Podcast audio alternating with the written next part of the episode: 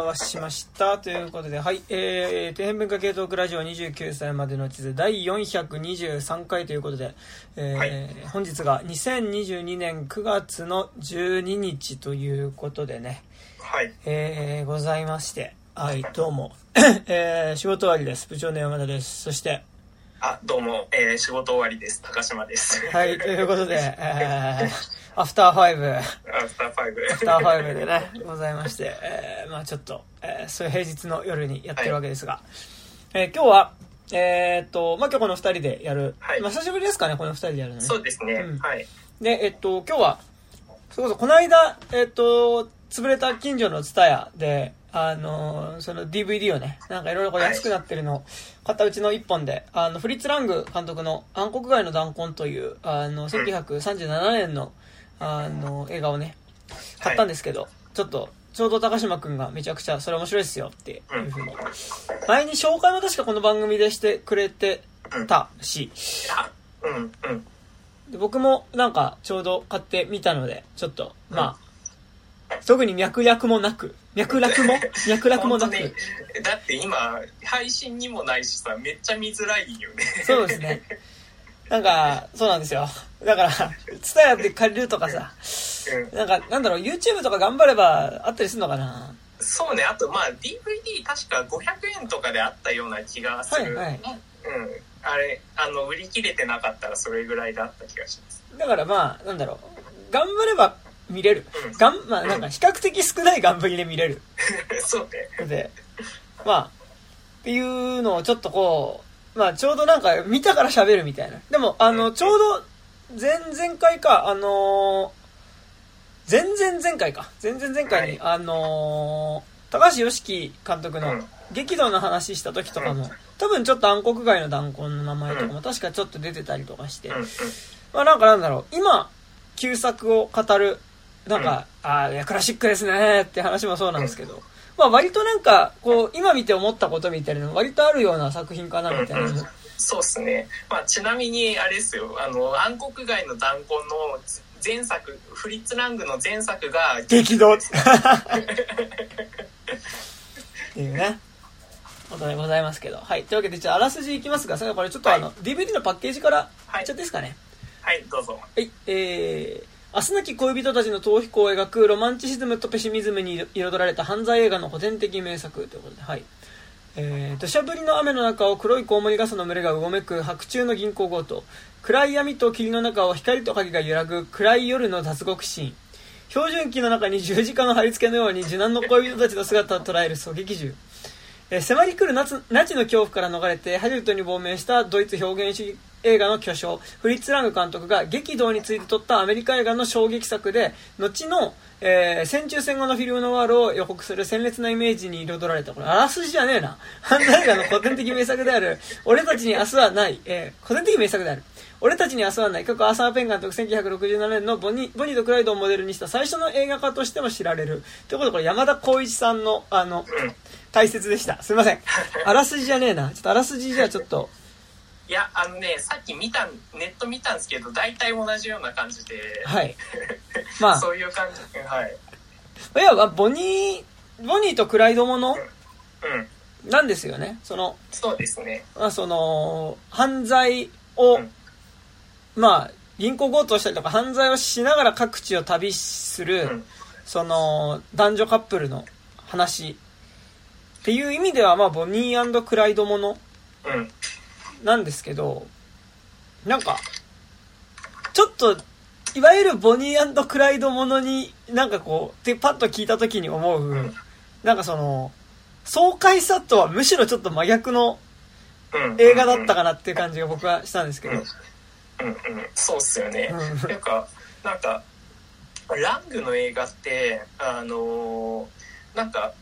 あのー感情移入を、あの、100%でさせてくれない意地悪さがあるのが結構ラングの特徴だと思うんですけど、うん。なんか、本作とかも結構それが結構極限までいったような作品というかその一応主人公のヘンリー・フォンダとシルビア・シドニーにめちゃくちゃフォーカスはしてくんだけどちゃんとそいつらのやってる一線超えた部分はちゃんとそこの一線は引くんだけどだけどだからといってその僕たちがその一般市民側にあの感情で見るかって言ったらそっちにもちゃあの感情移入はさせない意地悪さを持ってて、うん、なんかすごい、うわーっていうその中でめちゃくちゃ2人の純愛がこうどんどん純度を増していくっていうのがめちゃくちゃ僕は好きな作品です。うんなんかねなんかもうそのラストシーンとかってもうさ、うん、そのまあ基本的に共感っていうかその、うん異常なことが起こってるから共感できないとかじゃなくて、もうちょっと、その追い詰められた二人がたどり着いてしまう場所っていうのが、まあもう、まあ明確に向こう側であるっていう、で、向こう側でしか幸せにならないっていうところで、まあなんかその、なんだろう、こう、彼らに、まあ生きてる人間は少なくとも共感できない作りには多分なってるっていうのが、まあすごいありますよね。うん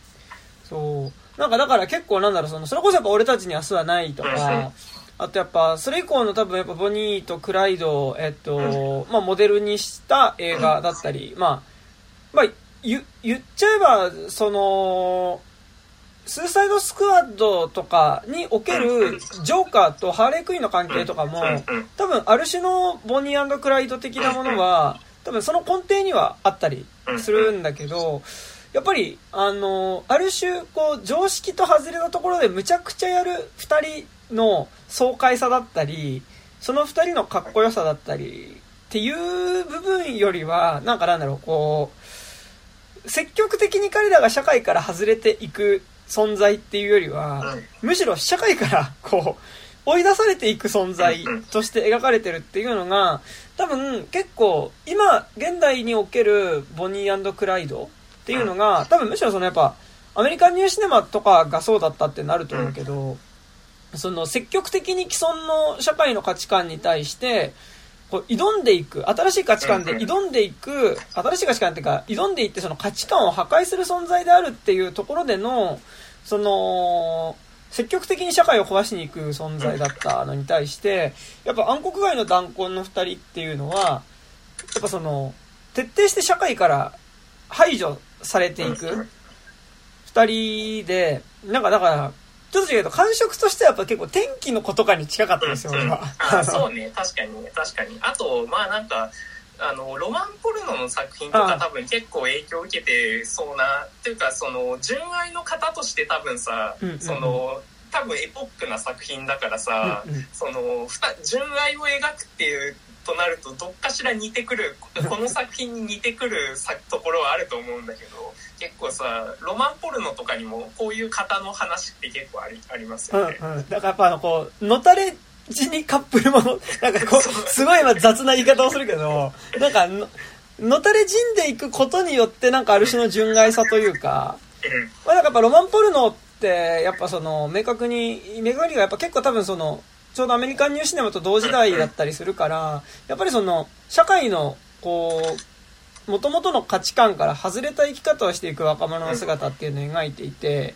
で、その中でやっぱロマンポルノとかってやっぱ特にその、何か、何者かになろうとした若者とか、こう、それに恋した恋人たちっていうのが、こう、まあ何かしらやっぱどんどん社会から外れていって、まあまともじゃない暮らしになっていって、最終的にやっぱりその、のたれ死にをしているんだけど誰もその死体をこう見向きもしないみたいな終わり方をするものっていうのが結構たくさんあるんですけどまあそれはだしなんだろうこうアメリカンニューシネマもやっぱそういう終わり方はする、まあ、やっぱ真夜中のカーボーイとかもやっぱ結構そんな感じではあるしなんかでもこうだからやっぱすごいこうある種のロロマンスさこの年代におけるロマンチシズムのこう、表現としてそれはあるんだろうなって思うんですけど、まあでも徹底して貧しいっすよね、暗黒街の。本当に、貧しいけど画面はすげえリッチっていうのが、すごい引き裂かれるというか、その、起こってること自体は本当にその間違った方間違った方に全、うんうん。あの主演の2人が間違った方間違った方にずっと道を踏み外していく話なんだけどその画面の方ではそれがその必然であるようにちゃんと組み立てられている画面になってるからめちゃくちゃそのあーっていうこうそのだからどんどん純愛度がやっぱりその画面からも匂い立つぐらいの純愛度っていうのがどんどん増してくるっていうのが本当にやばいっす。いやー。ね、なんかだからその、バッドエンドなん、バッドエンドっちゃバッドエンドなんだけど、やっぱりこう、ある種二人が追い詰められていけばいくほどに、それでも一緒にいようとする、その二人というか、まあ、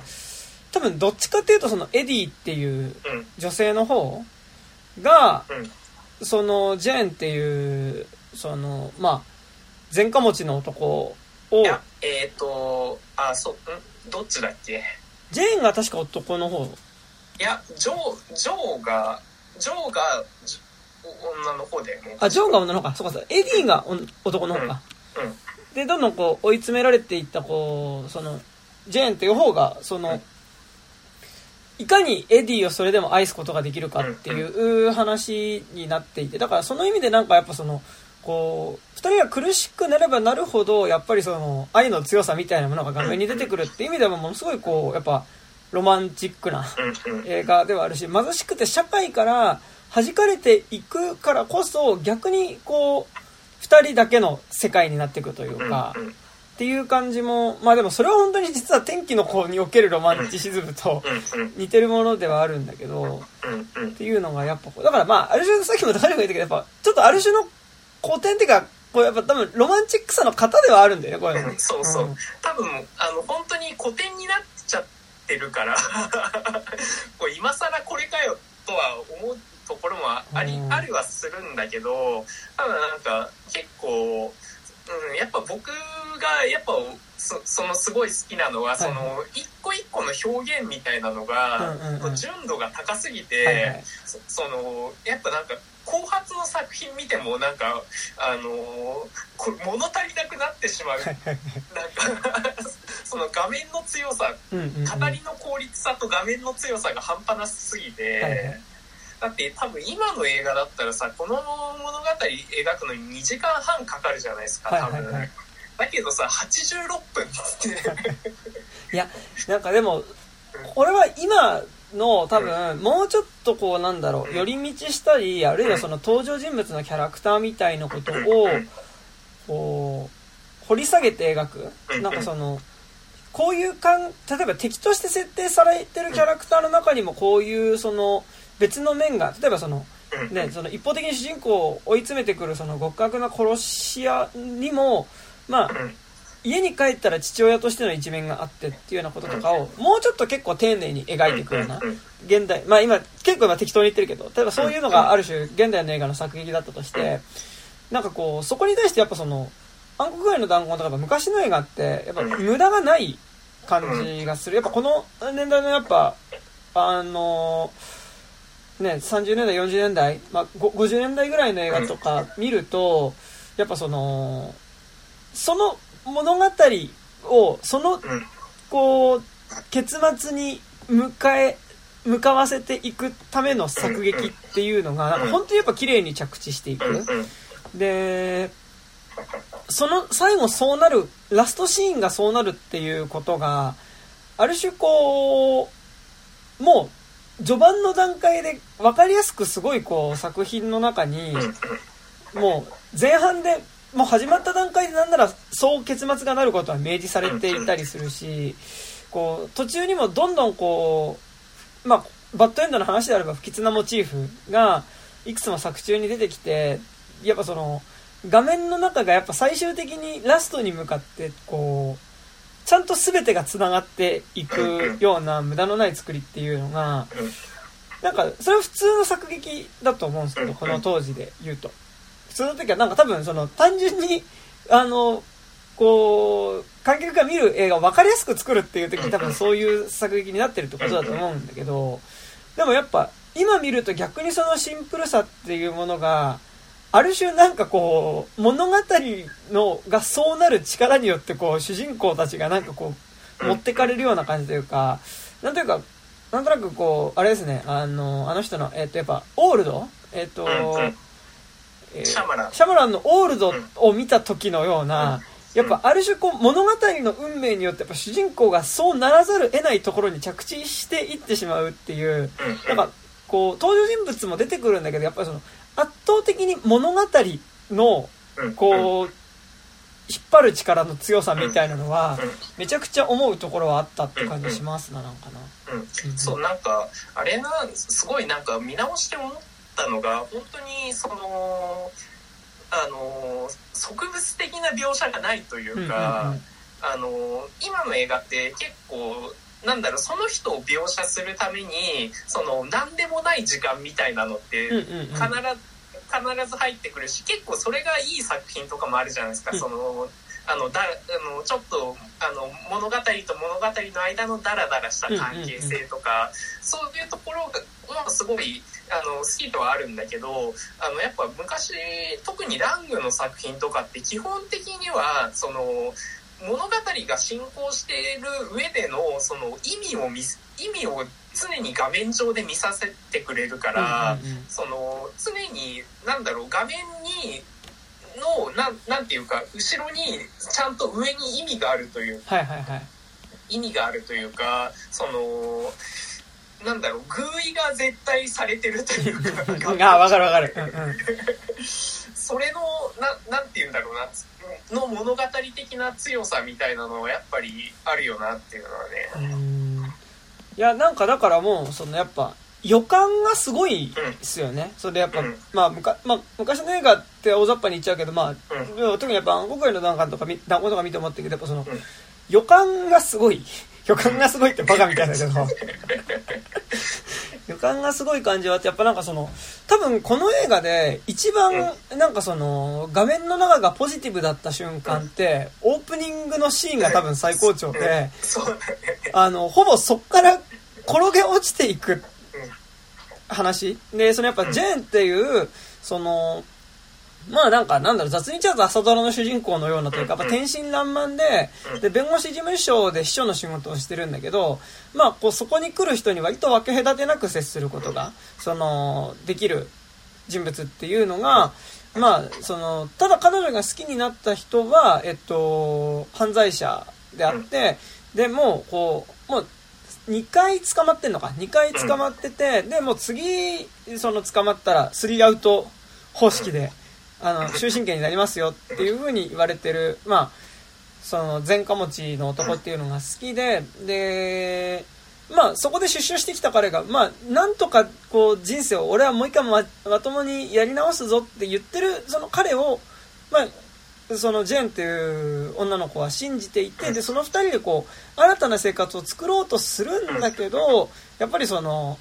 前科持ちだっていうことによる、まあ、その社会からのこうレッテルバリーだったり差別みたいなものとかによってどんどんやっぱりこうだんだんエディっていうその彼彼女が好きだった女の子あ男の人っていうのはどんどんこうだんだんこうかつての犯罪仲間みたいなものからも声がかかってきたりとかして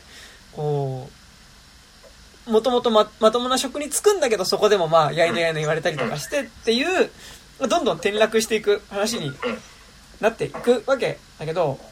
なんかやっぱそのオープニングがやっぱそこの幸せの、幸せってかやっぱ、一番画面の中で、こう、影がなかったシーンっていうのが、えっと、やっぱり本当にオープニングのシーンで、そこからやっぱこう、エンディング、エン、最後のラストシーンでやっぱりその、もう影の向こう側というか、に行くまでっていうのがやっぱりそのすごいこう、流れるようであり、そして最後がやっぱりその、天真爛漫だった彼女が最終的にその愛した男についていくことによって最終的にその、まあ、不幸な結末を迎えるまでっていうのがやっぱりその途中途中のシーンでものすごくそういうこうそのラストっていうのに向けて画面の中にそのやっぱりこう暗いイメージだったりっていうのがどんどん入り込んでくるっていう作りっていうのはまあすごいなんかこうこう、やっぱさっきも言ったように物語の引っ張る力が強い、そのやっぱ偶意性の引っ張る力が強いって感じがしてて、なんか多分今それやると、うん逆になんかちょっとこう少しアバンギャルドなことをやってる感じがするというう。ん。か、確かにね。うん。うん。なんか例えばそのちょっと違うけどそのコマクマカシーが脚本書いてね、あのあの人がえー、コッポラじゃなくてえーっとあコッポラかあれ。あじゃあれでしょ？あのえーリドリー・スコット。そうリドリー・スコットが監督したやっぱ悪の法則とかってさ、うんうん。やっぱあれもその明確にラストでそのさ調子乗った弁護士の男っていうのが、うん。そのだ要は自分の身の丈に合わない何かを手に入れようとした男っていうのが、その最終的に身を滅ぼすまでの話なんだけどやっぱりその結末がその最後そうなるっていうことはもう最初からもう映画が始まった時点で予期されてるしでもう始まった瞬間からそれは積んでたっていうことをその悪の法則って映画で、えっと、表すために、まあその、スイッチを押したら首をこうねじ切るまで止まらないそのワイヤーの機械っていうのが出てくるわけだけど、で、まあなんかだからそれがすごいこう、そのある種逃れられない運命みたいなその映画のテーマ自体を表すモチーフとして出てくるわけだけど、でもなんかなんだろう、暗黒街の弾痕とかって、なんかそこに言及するまでもなく、うん。やっぱりそういう感じというか、なんかだから悪の法則はっていう逃れられない運命の物語でそこに向けて画面の中にやっぱりそのどんどん嫌なものが蓄積してきますっていうのがやっぱそういうものとしてなんかものすごくその物語の力自体のうん。まあその引力の強さみたいなものがある種なんか特殊なもののように見えるんだけどでもやっぱりそれ昔の映画って見るといやそれってむしろ普通のことというか。多分それってやっぱりそのポストモダン以降その大きな物語が語りづらくなってるっていうのとあとまあななんだろうその語りの技法自体にフォーカスがいくことによって、その中づくなんか真面目になんかこう物語を語れなくなってるっていう側面がある,、と思って。だからなんかそれこそシャマランとかはそれでもそれをやろうとする人だから多分すげえロマンチックな人なんだとはい思うんだけど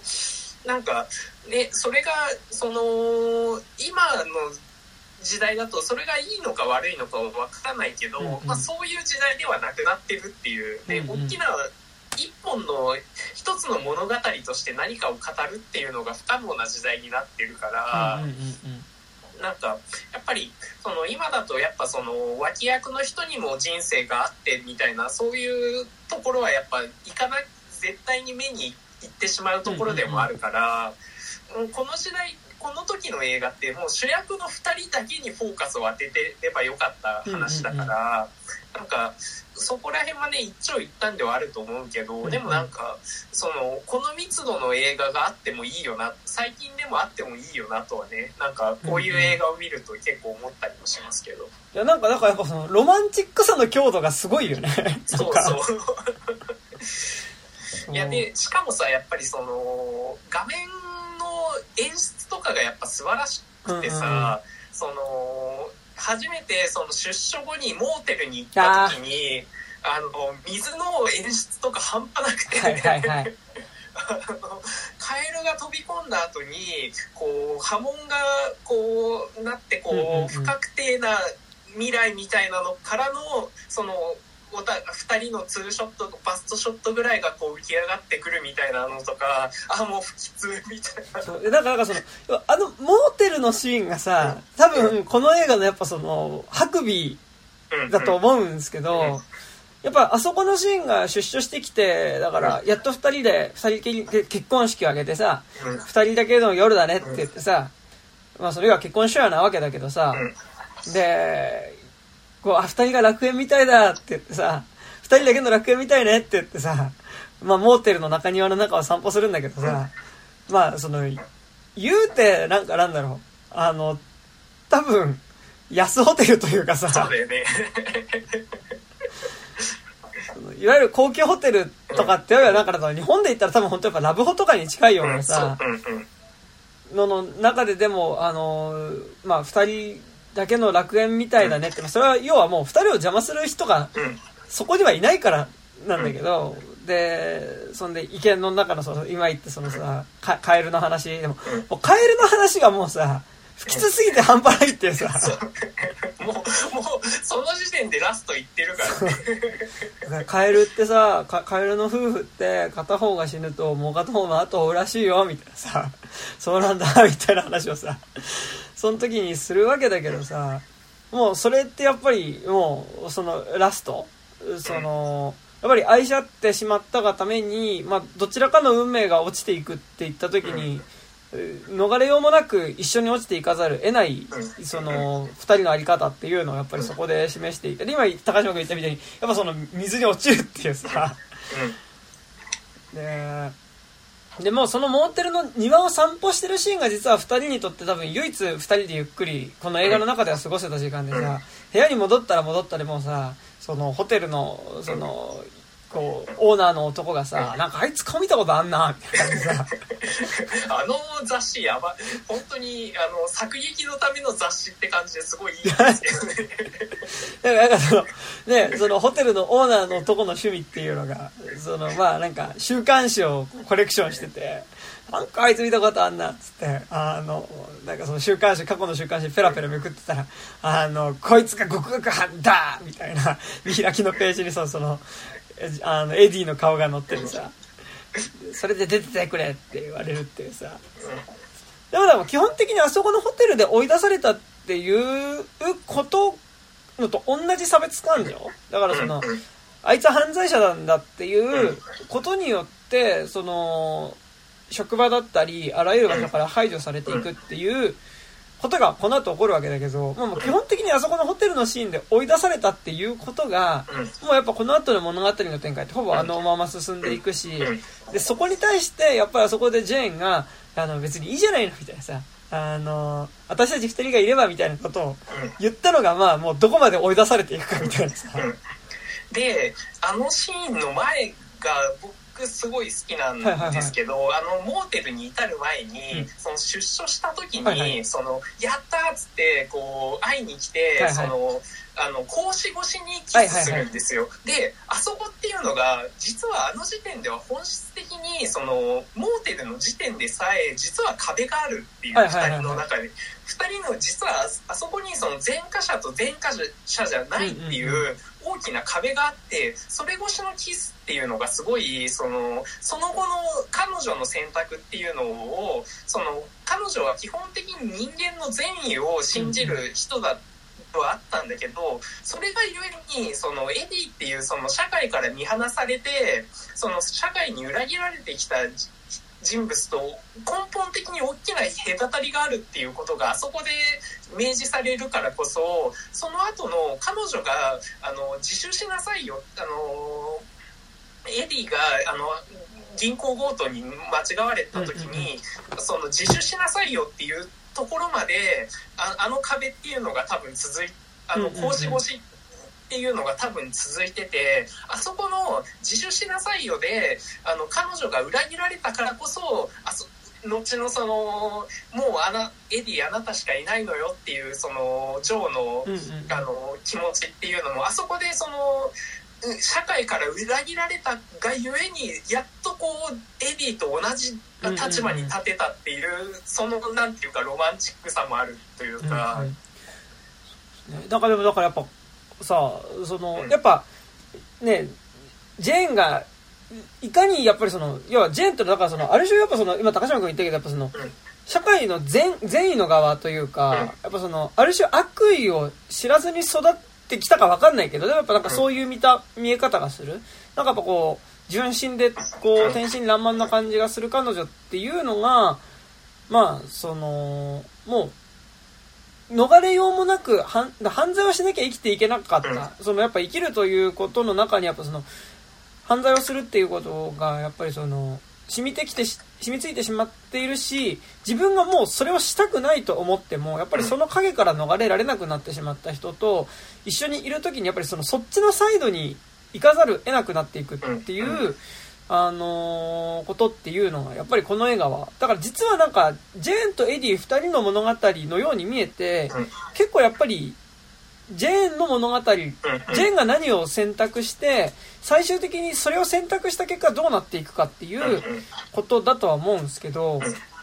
でもやっぱそれで言うとやっぱこれ、あの、後年のボニークライドものとやっぱ大きく違うのってさ、うん。やっぱり実はこの二人って犯罪らしい犯罪ってほぼしてないっていうのが、そうね。うんうん。でかい今高島君も言ったけどその最初そのエディっていうのが犯罪その銀行強盗をしたんだっていう風になるんだけどエディはししてなくて冤罪だったっていうところがやっぱりこう やっぱそこでそのやっぱエディ自体もやっぱそこで信じてもらえなかったっていう実は周りの人信じていたんだけど、そのなんか信じてくれている身近な人と。彼を信じないうん。格好好きの大衆っ。ていうのをやっぱ前にした時にやっぱりその格好好きの大衆に対するやっぱ怒りっていうものをやっぱ増幅させてしまったがためにやっぱりそのこう結構不可抗力的にこう銃を手にしてしまう。で逃亡してからは生きるために犯罪を犯さざるを得なくなるっていう感じでなんかだからこう本当にこう不可抗力的にそうなってくっていうのはうん。からだから実は後年のボニークライドものとなんかそこは本当に決定的に違うしっていうところありますよねなんかあ、でもね、あのーこ46年とかの、はいはいあの、ニコラス・レイっていう監督の夜の人々とかは結構この作品に近くて、それも結構ボニー、あの、ボニーとクライドもの的なこの二人の逃避行なんだけど、やっぱりその、やむにやまれず、その、犯罪するしかなかった人々みたいな。男と女っていうのをやっぱ描いててこれはもうちょっとあの表現主義的な明暗っていうよりは結構その写実寄りの映画になってるんだけどだからなんかやっぱこの当時のなんかモラル感っていうのかなっていうのはありそうな感じは。ね、なんかだからでもすごいやっぱそのなんだろう善意と悪意っていうのがものすごくまあ わかりやすいじゃないですかこの当時の映画って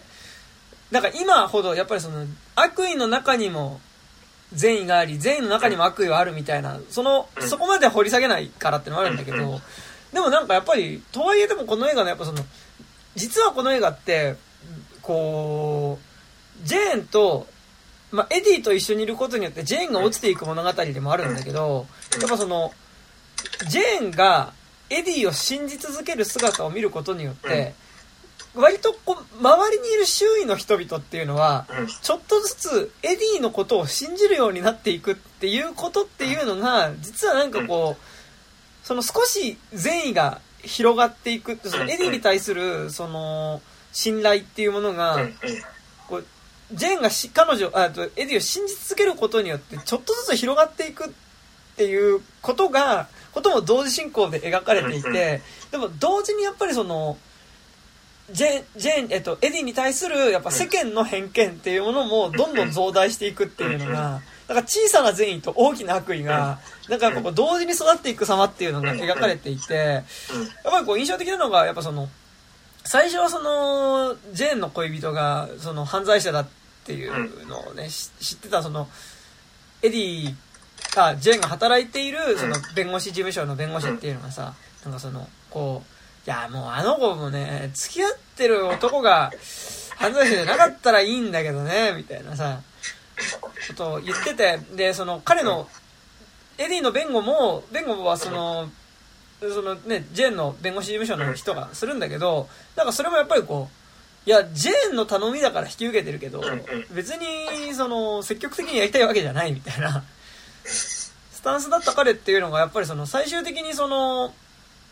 冤罪で、うん。ね、その死刑宣告を言われた、その、ジェーン、えエディっていうのが、うん。まあ、刑務所で脱走するためにその人質を取ってしまったっていうの事件があった時に、うん。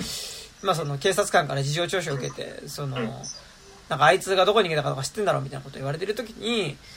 やでもその誰からも信じてもらえなかった人がああなってしまうのはああなってしまうのはまあああなってしまうだろうと。あのね。むしろその彼を追い詰めたのはお前らの方じゃねえのかっていうことを、まあ、弁護士の人っていうのが言ってて、やっぱりその言葉っていうのは多分そのやっぱりエディを信じ続けるジェーンの姿を見ていたからこそ出てくる言葉だし、あとやっぱそのジェーンのお姉さんっていうのも最初はそのなんか犯罪者と頼むから結婚しないでくれみたいなこと言うんだけどやっぱりその弁護士の男とそのジェーンの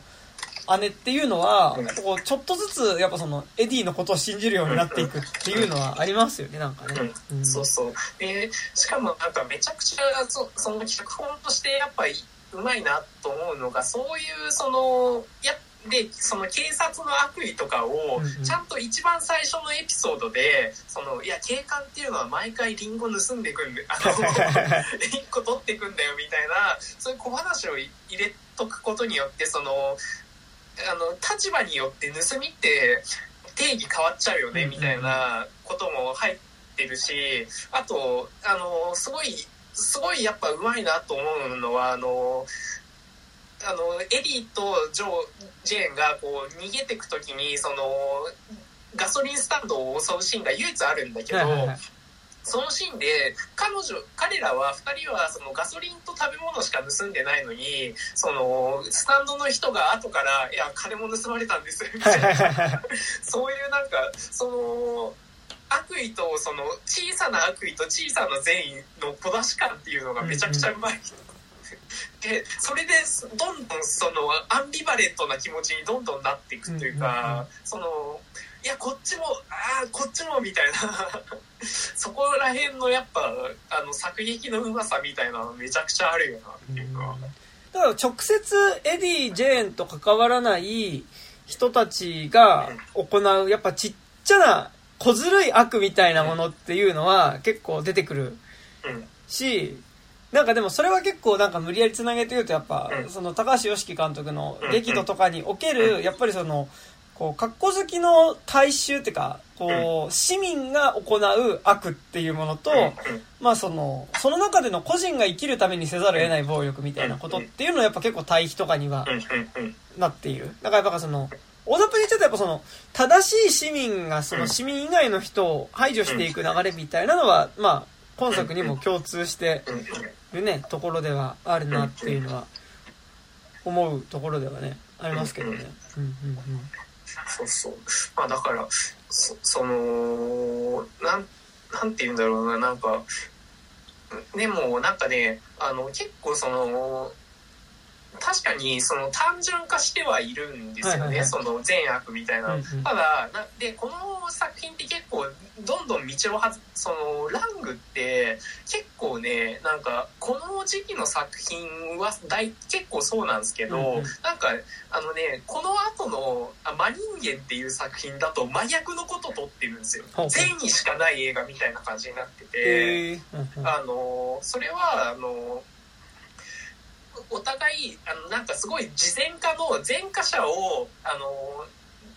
あの積極的に受け入れてるデパートっていうのがあって社長がすごいいい人ででそのそこに勤めてる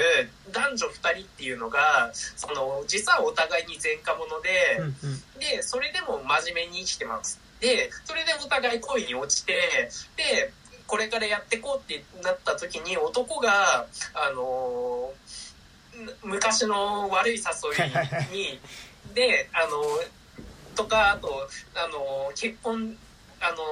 前科な何週間か空けないと結婚できないみたいなそういう風当たりとかも強くなっちゃってそのもう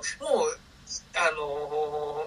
銀行あのデパートを襲うしかないってなった時に、はいはい。あのラスクライマックス何が起こるかっていうとその彼女がその現場にやってきて、はいはい。あの夜のデパートを襲うんですけど、はいはやってきてあのいやあのね銀あの強盗っていうのはねどれだけ割に合わないかっていうのをあの算数の授業をすることによって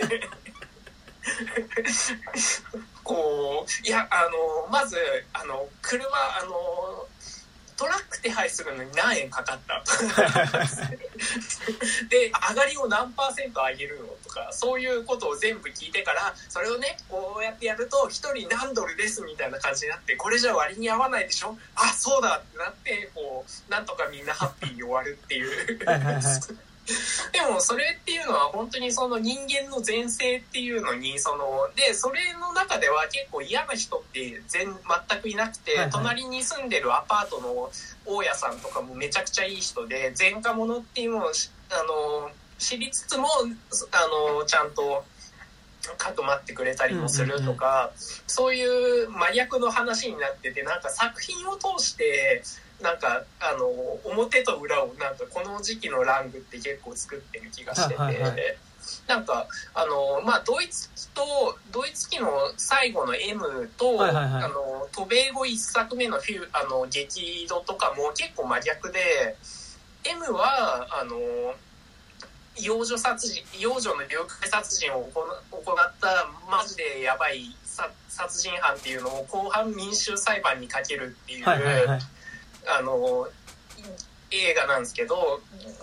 激怒だと逆に無罪の男が民衆裁判にかかるっていうあ風にもなってるしあのこの間あの今年の3月ぐらいにやった「スカーレット・ストリート」とかも、その前作のそのあれえっ、と「飾り窓の女」とかだとあのマジで悪夢悪夢的なものが現実になったスカーレット・ストリートとマジで悪夢だったあの飾り窓の女みたいな風に結構対比させてる作品とか結構ある気がしてて、はいはいはい。なんかそうななんかフィルモグラフィー的に見ると結構面白い作家だなとは思います。まあ対をなすような感じで。そうそうそうそう。なるほどね。へえまあなんかでもねそのやっぱ、まあ、特にこの作品とか思うけどやっぱその善意とか悪意っていうのはやっぱ結構ある種こう単純に描かれてはいるからこそやっぱその全く真逆から描くことによってなんかなんとなくこうバランスが取れる感じがあるっていうのはありますよね。だから多分なんかそのなんだろう一本でやっぱ語りきらなくていい。なんか結構最近の映画ってさやっぱ一本で全部語りきらなきゃいけないみたいな病気にはかかってるとは思うんでね。だからなんかやっぱりなんか割り切りも結構なんかここの時代の作品とか見ると結構いやでも一本で語りきるカロリーって決まってねみたいなところはある気がしてて。だからなんかそよりだから次の作品を含めてみたいななんかそういう風になんか作ってもらえると結構なんかこっちとしても見てる見がいがあるっていう感じがねなんかある気はするけど。まあ、そのフィルモグラフィーを追うことの意味っていうかね、うんうんがある感じは。なんかねやっぱそれを思うとやっぱそのすごいた単純なストーリーっていうかやっぱこのうん。こうある種のこう本当に起承転結じゃないけどうんうん。転がっていくっていうことっていうのが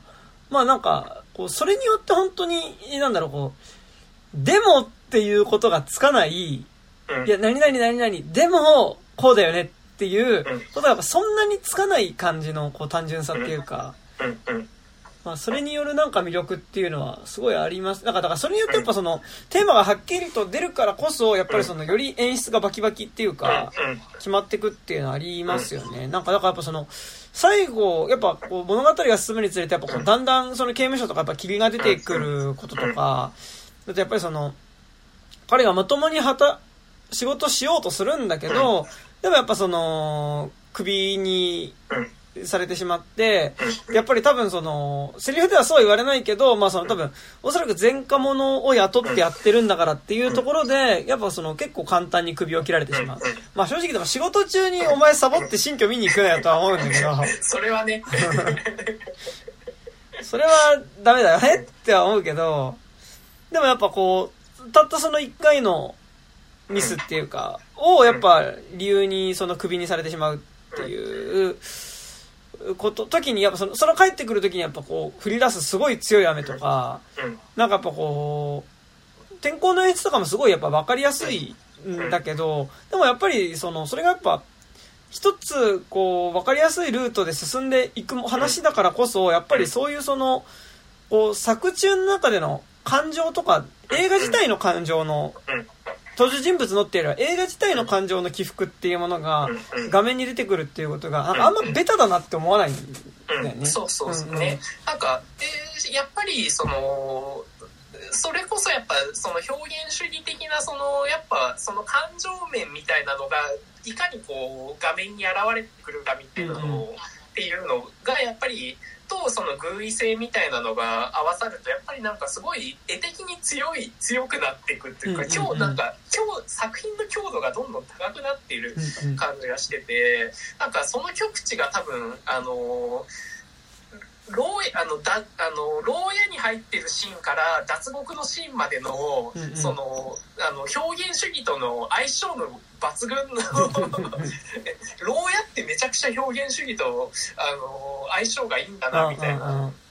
本当になんかあのあの格子の影の作り方はいはい。とか、あの脱獄する時のスモークの焚き方と、うんどうそそこからどう人物が出てくるかみたいなどう光が当たってくるかみたいなのに、あすげえ超やっぱちゃんと演出されてるなっていうか、がすごい分かりやすく見あの分かりやすいしちゃんとそれがそのあのい作品上もちゃんと意味を持ってそのうんうん。格好つけじゃない演出になってるっていうのがやっぱすごい魅力ではありますよね。ね、なんかやっぱそこの刑務所のやっぱその扉を開ける開けないのくだりのやっぱあのも門のシーンっていうのがさやっぱすごいこう、まあ、夜のその刑務所の門のシーンってやっぱそのそこの壁の圧倒的ななんとなくそのやっぱ映画の中でのでかくに巨大に見えることとかってさやっぱりなんかその単純にでかいだけじゃなくてやっぱりあそこでそびえ立っているものっていうのがさ やっぱその物語的な意味で壁であるっていうことの説得力がすごいある感じがするよね。なんかそのだから今の映画とか普通に見てるときいや壁だなって思う以上にこれがこう物理的な壁であると同時にやっぱりその二人を阻む壁でもあるしそのエディがまともに社会に戻ることをてか多分社会とエディの間にある壁でもあるしあるいはそのエディに向けられてるやっぱそのある種のこうステレオタイプみたいなことでもあるみたいな。でやっぱり同時にそこでエディを説得しようとしそしてエディのことを実はずっと信じている神父みたいなことっていうのがやっぱりこう本当に壁の意味物語の中に出てくる壁としての壁性っていうのがまあめちゃくちゃそこで際立ってるっていうのは。でしかもあそこすごい素晴らしいのがあの壁をで門が開いた時に開いた先っていうのがスモーク焚かれてて、その奥が見えないっていうのももうあこの先はもうそういうことなんだなだし、あそこのもうあそこでもやっぱり物語の結末っていうのは明示されるしそのそこのそこまで含めたあアレゴリーってこういうことだよね。やっぱねラストシーンもやっぱりそのこうこう漠然とした、まあ、む向こう側に行ってなんか出てくる言葉としてはハッピーエンドっぽいことがうん。セリフとしては言われるけどうん。でもやっぱあの最後のセリフってうん。まあその要は君たちはこの世では幸せになれませんよねっていうことでのあの世でのハッピーエンドの可能性っていうことだからなんかそこら辺もすごいこうあアンアンビバだからその多分物語としてはだからかの彼ら彼女は祝福されてはいると思うんだけどやっぱりそれがそのこう作中での現実の社会。うんだしまあ多分ある種の現実っていうものを捉えている現実社会のまあ作中での描かれ方っていうところからするとやっぱりそのこうそこではないっていう。だからなんかそのやっぱこれはちょこちょこ思うけどやっぱ映画の中でさらにその主人公たちがラストで向こう側に行くエンドっていうのは結構好きなんだけどうん。まあその例えば海に向かって2人が漕ぎ出していくみたいな終わり方とかうんあのーまあ明確にその本当に映画の向こう側に行くみたいなことをねセリフで言っていったりするようなものってすごい好きではあるんだけどでもやっぱりそれってこう現実に対して映画っていうのはよりそのファンタジーな空現実に対してそのもうちょっとファンタジックな空間であるけどでもやっぱりその映画の中で描かれている現実を反映した場所にすら居居場所をこう見出せなかった登場人物たちっていうのが映画のさらに向こう側のよりこうファンタジー度が高い場所に行ってしまう。そのやっぱ現実からエスケープしていってしまうっていうラストっていうのはうん希望でもあると同時にやっぱりすごいこの現実に対するよりその、ね、明確な意味でのそのやっぱ絶望であるっていうのはまあなんかねやっぱゼロの未来とかさあの未来世紀ブラジルとかはまあなんか分かりやすくそういうことをやってたりするしまあなんかあっちはやっぱ絶望度合いが強い。まあなんかすごいある種の皮肉として描いてるけど、なんかこれはやっぱこう、皮肉、だだしなんかなんだやっぱ、天気の子とかも言うたらそういう話だから、こう、なんかでもやっぱりそのエスケープ感っていうのも、うん。やっぱりこう、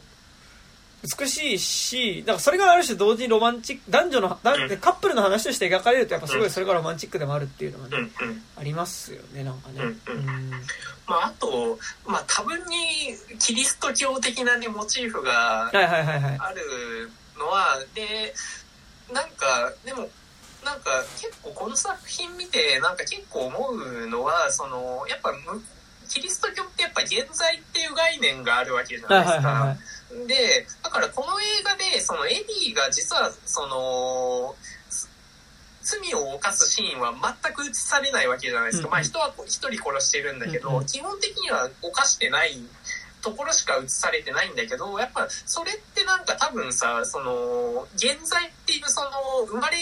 つきのその罪性存在自体の罪性みたいなのっていうのをがなんか向こうの社会の方がもうちょっとなんていうかその前提として持ってるような気はしててだからこそその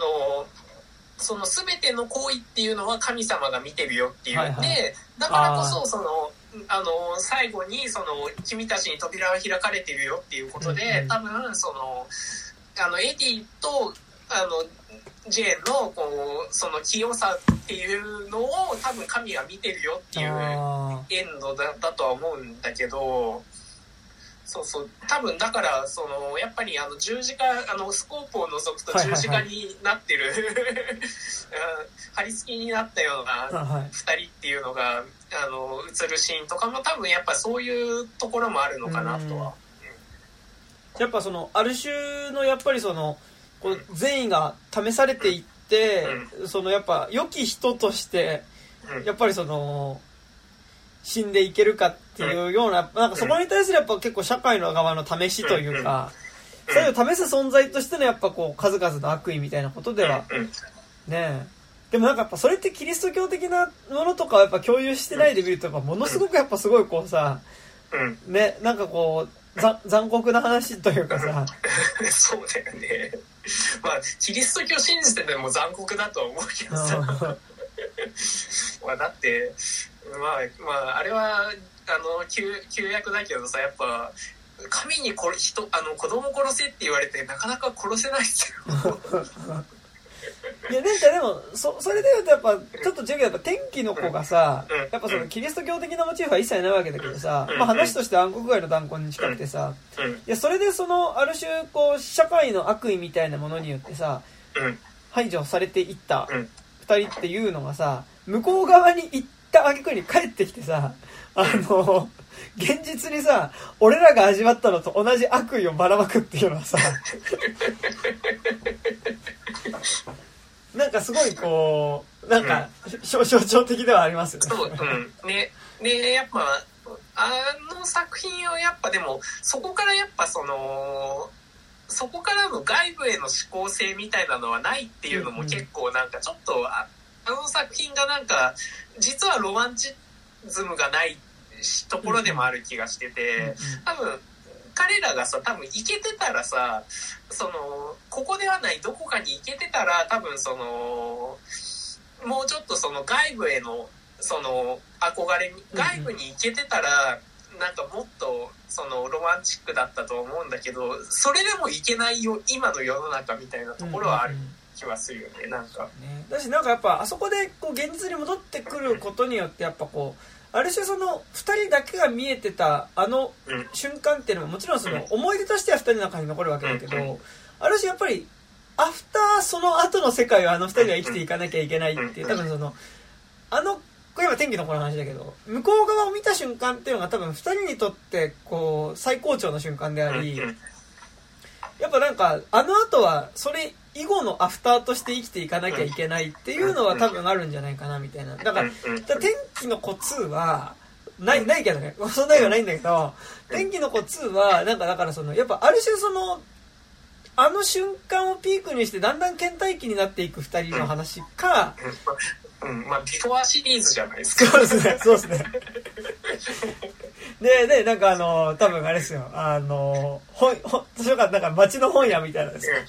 あの、あの、とこのこ、大悟小太郎くんがさ、なんかこう、いや、こういうことがあってさ、みたいな本を書いててさ、そこのさ、後ろからさ、あの、来るわけですよ、あいつが。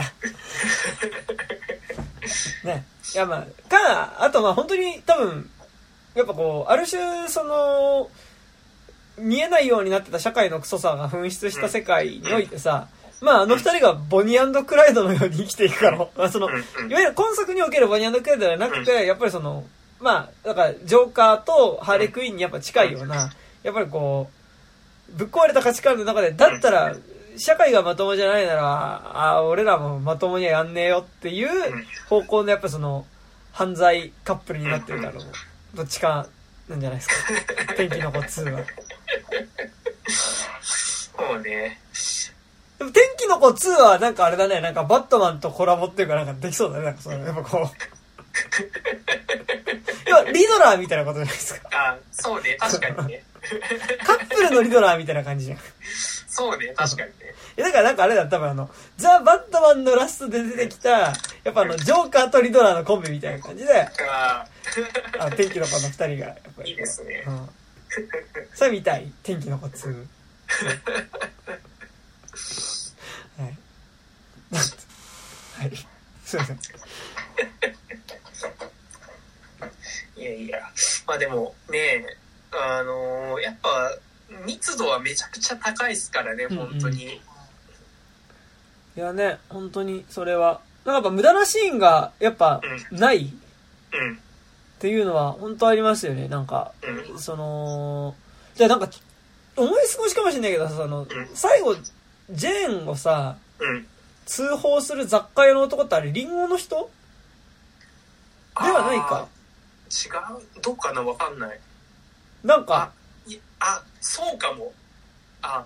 そう、どうかなあの、一番最初の人でしょそうそうそう、だからリンゴ取られんだよ、警官に取られんだよって言った人が、その、ジェーンが自販機でタバコ買ってるのを見かけて、そいつは取ってないんだけど、うん。その、犯罪者だあの、指名手配の女だっていうんで通報したことによって、まあ最終的にその、あ、いやでも、あれはさ、あの人はジェーンのこと顔知ってるはずだから、違うか。うん、あの、はん、あの、あの人、通報した人はさ、なんか、あの、確認して通報してたから、うん、多分違う。そう。なんかでも、やっぱ、ああいう、こう、なんかこうさ、うんこう、C の人々みたいなのがやっぱこう通報する。だからやっぱ、こう、実は悪い人って、うん明確にはこの映画の中には出てきてなくてさ、うん。ね、なんかやっぱりそういうその、小さな、こう、うん悪意だったり、小さな正義感っていうかさ、うん。犯罪者は許さないみたいなことによってやっぱこう追い出されていくみたいなのとかってさ、うんやっぱちっちゃなシーンとかでもやっぱりそういうところって無無駄がないというかさ、うん、そう。基本的にやっぱその、大きい、一つの物語に対して全てが奉仕されるように作られてるからさ、うんうんその、やっぱどこをとっても、その、ね、あの、パーツが、あの、あ、これ、ここのパーツね、みたいなのがちゃんとわかるっていうね。いやなんかだからその意味でやっぱちゃんとそのなんだろう、あの、物語にキャラクターが奉仕してしまってるってことではないんだけど、うん。でもやっぱりその、あんまり無駄な出方をしてくるキャラクターっていないうん、よね。うん、うん、うん。なんか特にやっぱすごいあの印象的だったのはこう最初出てくるあの終身刑の男っていうのがこう後半でもう一回そのエディが捕まってから、うん。そのまあ明日その死刑を執行されるっていう時に最後の晩ご飯をその終身刑の男っていうのを届けに来るわけだけどやっぱ彼の存在とかってさうん、やっぱりその一切無駄がないというかさ。し、しかも彼はエディのこと多分信じてた男だからね。でね、やっぱね、で、その、エディのことを信じていたその終身刑の男とさ、やっぱ対になる形でさ、うん。今度やっぱその、エディをまたもう一回犯罪の世界にうん、引き込もうとする、その、男っていうのがやっぱその、同じ最初、一番最初に刑務所を出所するシーンで出てきていてう、んで、やっぱ彼によってやっぱりその銀行強盗犯に仕立て上げられていくっていうこととかっていうのもさ、やっぱ無駄な人が一人も出てこない。で、しかも、同じところにやっぱ神父もいるっていうさ、そう、うん。こはすごいよね。そうなんだよね。だから、本当に無無駄がないし、あと、なんか、フリ、ラング、すごいのが、なんか、アップの取り方がめちゃくちゃなんか冴えてるというか、なんか、あのなんか一発でその物語が象徴されてるような顔を撮らせるのがめちゃくちゃうまいというか、なんか結構さ、あの、ひあのスカーレット・ストリートの時も話したけどさ、スカーレット・ストリートでなんか後半にさ、その、なんか供述パートがあるじゃないですか。はいはいはいはい。あそこの時の、あ、この人こういうこと言うよね、みたいなのの、その、バストアップのショットで、なんか、あの、言ってることよりも、なんかそのアップの顔で、なんか説得されちゃうみたいなのは、なんかめちゃくちゃあって、やっぱ、ヘンリー・フォンダの、あの、特にな、あの、結構、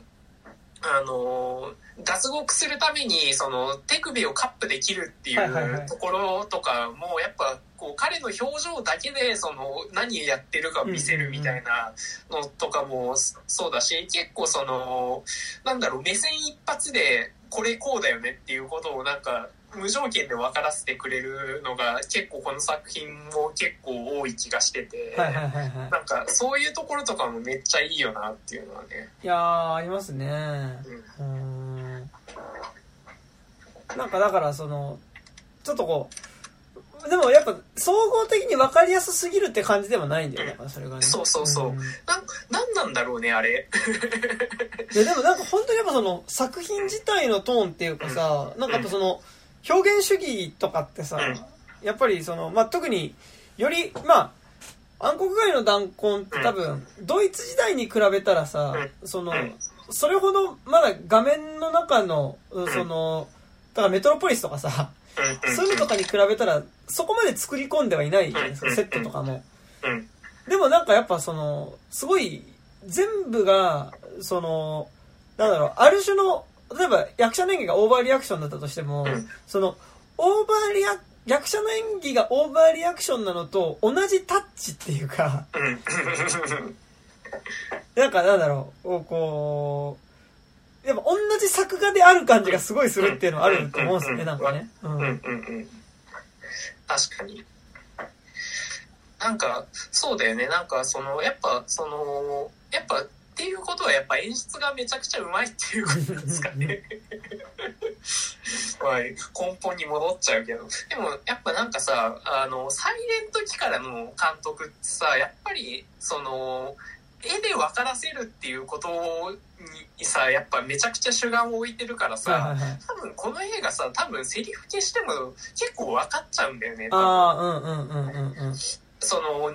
大枠の細部とかは分からないけど感情の流れ自体は多分画面自体見てれば、はいはいはい。なんとなく全部分かっちゃうからなんかそこら辺もねなんかサイレント時代からやってる人のこう絵的な強さみたいなのはなんか逆にそれ以降の作品見ると逆になんか思い知るみたいなねうん感じは。で逆に多分そのサイレント期の監督がしてるような演技を今の映画でされるとうんやっぱちょっと大行な感じがするっていうのはでなんか逆に言うとなんかそのそれこそさちょっと食い違うからあれだけどさうん。なんか市川コーンの近代シリーズとか見てさなんかあ演技大行だなとかって思ったりするけどでもそれってなんかなんだろうこうサイレント時代から映画見てた人からするとなんか割とこうなんだろう映画ってそもそもそういうもんだったぐらいだったりするのかなともちょっと今思ったりとかは。うん、そうそう。うん。なんか、その、リアリズムをどこに置くか問題な気もしててさ、なんか、その、なんか、な、なんだろうな、なんか、多分60年代以降じゃないですすごいリアリズム思考になったのって多分、うんうん。なんか、なんか、その、な、なんだろうな、なんか、なんか、そのやっぱ西部劇とかもさ、バーンって打って、その、腹を押さえて倒れるだけでも良かった時代っていうのはさ、それがなんかちゃんと血のりも見せてみたいな感じ。でもなんかそれってどっちが優れてるっていうわけでもないような気はしてて、ね、なんか、だからどっちか一辺倒になるっていうのはなんか、今の作品って多分どっちや、まあ、その、ね、そ、その、リアリズムに寄せない方っていうのはなかなかできないとは思うんだけど、うんでもなんか、そういうね、作品あっても絶対いい気はね、するんだけど。うん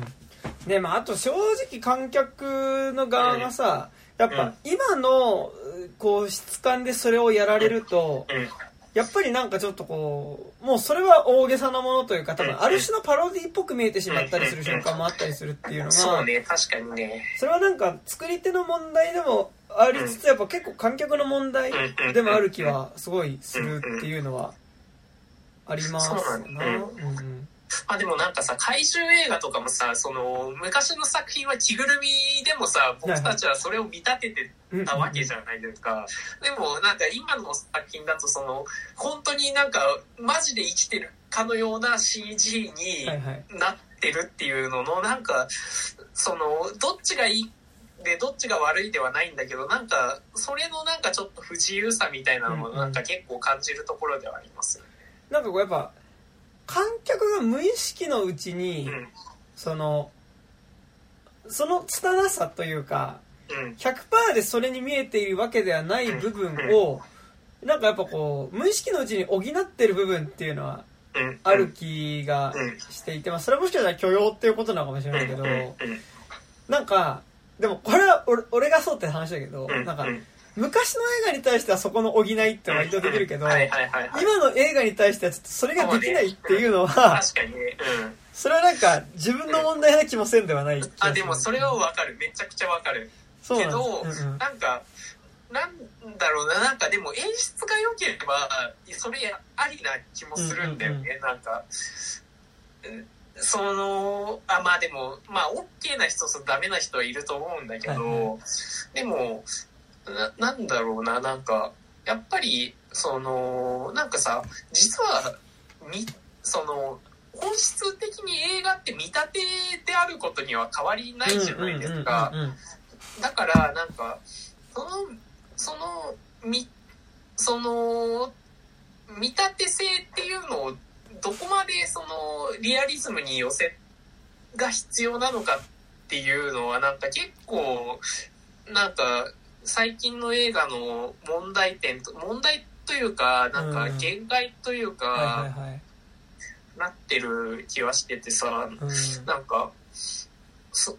その、やっぱ手法的になんかもうちょっと幻想性みたいなのとか、ぎそのリアルではないないけど、なんか、その映画じゃないとできないことみたいなのっていう方向になんか触れてもいいような気はするんだけどさ、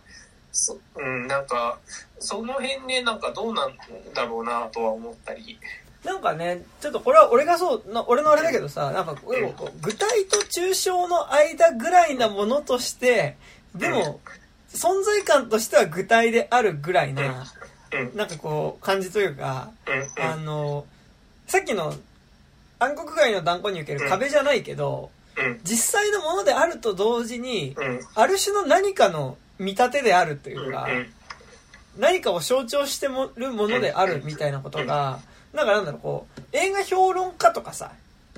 評論する人とかがいやだからあそこで出てくる その鈴は何々を表していてみたいなその解説がつくことによってああなるほどみたいなことではなくてうん、なんかでもそれって言葉にするとそうだけどなんかやっぱこう昔の映画とかってそこら辺ってもっと分かりやすくあの象徴であり実際のものであるみたいなことっていうのが結構同時に存在していてうん。なんかそのある種のこう映画におけるそれは物語のい重力引力っていう意味でもあるし同時に多分その作中でのエモーションとかの引力にななんか先行して物語が進んでいく感じというかあのなんかそういう話の前では割となんかなんだろうそのさまつな設定とかさうん。なんかこれ時間軸おかしくね？みたいなこととかっていうのは割とどうでもよくなるみたいなバイブスが割と結構俺は重要な気がしていて。ああ確かに。うん。それは確かに。うんそそううっすね。うん。なんかでもやっぱ今それってすごい難しいというかさなんかそれってこうなんだろうな。例えば布で作ったなんか布が揺れてるだけのものを幽霊ですって言われてそれを幽霊だってこっちがうん信じるではないけど、なんかうん、こっちも幽霊として見ますよっていうもので幽霊として見るときに生じる、実際の幽霊ではないけど、うん。なんかこう、幽霊として見るっていう合意をなんとなく自分の中でした上で、それを幽霊として見るときに生じる豊かさというか、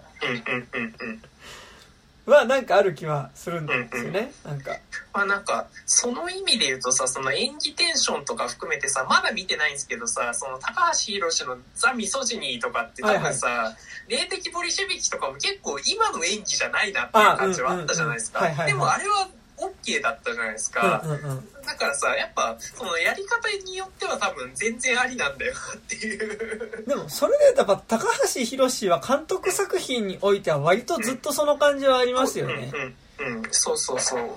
だからなんか今でもやっぱやり方によっては全然ありまあでも高橋宏作品が 受け入れられてるかと。まあメジャー作ではないメしジ、ャー作ではないかなってあのカルト映画でしかないよね。うんそうなんだよね。うん。だし、なんかなんだろう、こう、だから、その意味で言うと、ある種の方向性としてさ、もう今はもうこの名前出すまでだけど、そのシオンとかって多分そうではあった気もするんだよね。それがうまくいってたかどうかは微妙だけど、うんうん。そう。そそうなん確かにね、うん。その過剰さみたいな方にな何かしらの価値を見出すっていうのは。で、なんかそのやっぱリアリティってよりも、やっぱりもうちょっとエモーションみたいなこととかうん。に、やっぱりこう、作中でのビジュアルがつついていく感じっていうのうんはあるんですよね。でもなんかすごい難しいのが、でもなんかまあこう、それをやるときの感情を引っ張っ、えっと、絵を引っ張っていく感情っていうのは、なんか、実は割と、なんかその、単純なもので良かったりするというか、なんか、アンビバレントであることとか、まあ、アンビバレントであることは大事なんだけど、なんかその、そこでの感情自体がある種の芸術性みたいなところにあって、ちょっとま難しいんだけど言い方。うんうんうんと、なんか結構やっぱ痛いものに見えてしまうっていうのも、それはそれだったりする気がするんですよ。うんうん確かに。うん。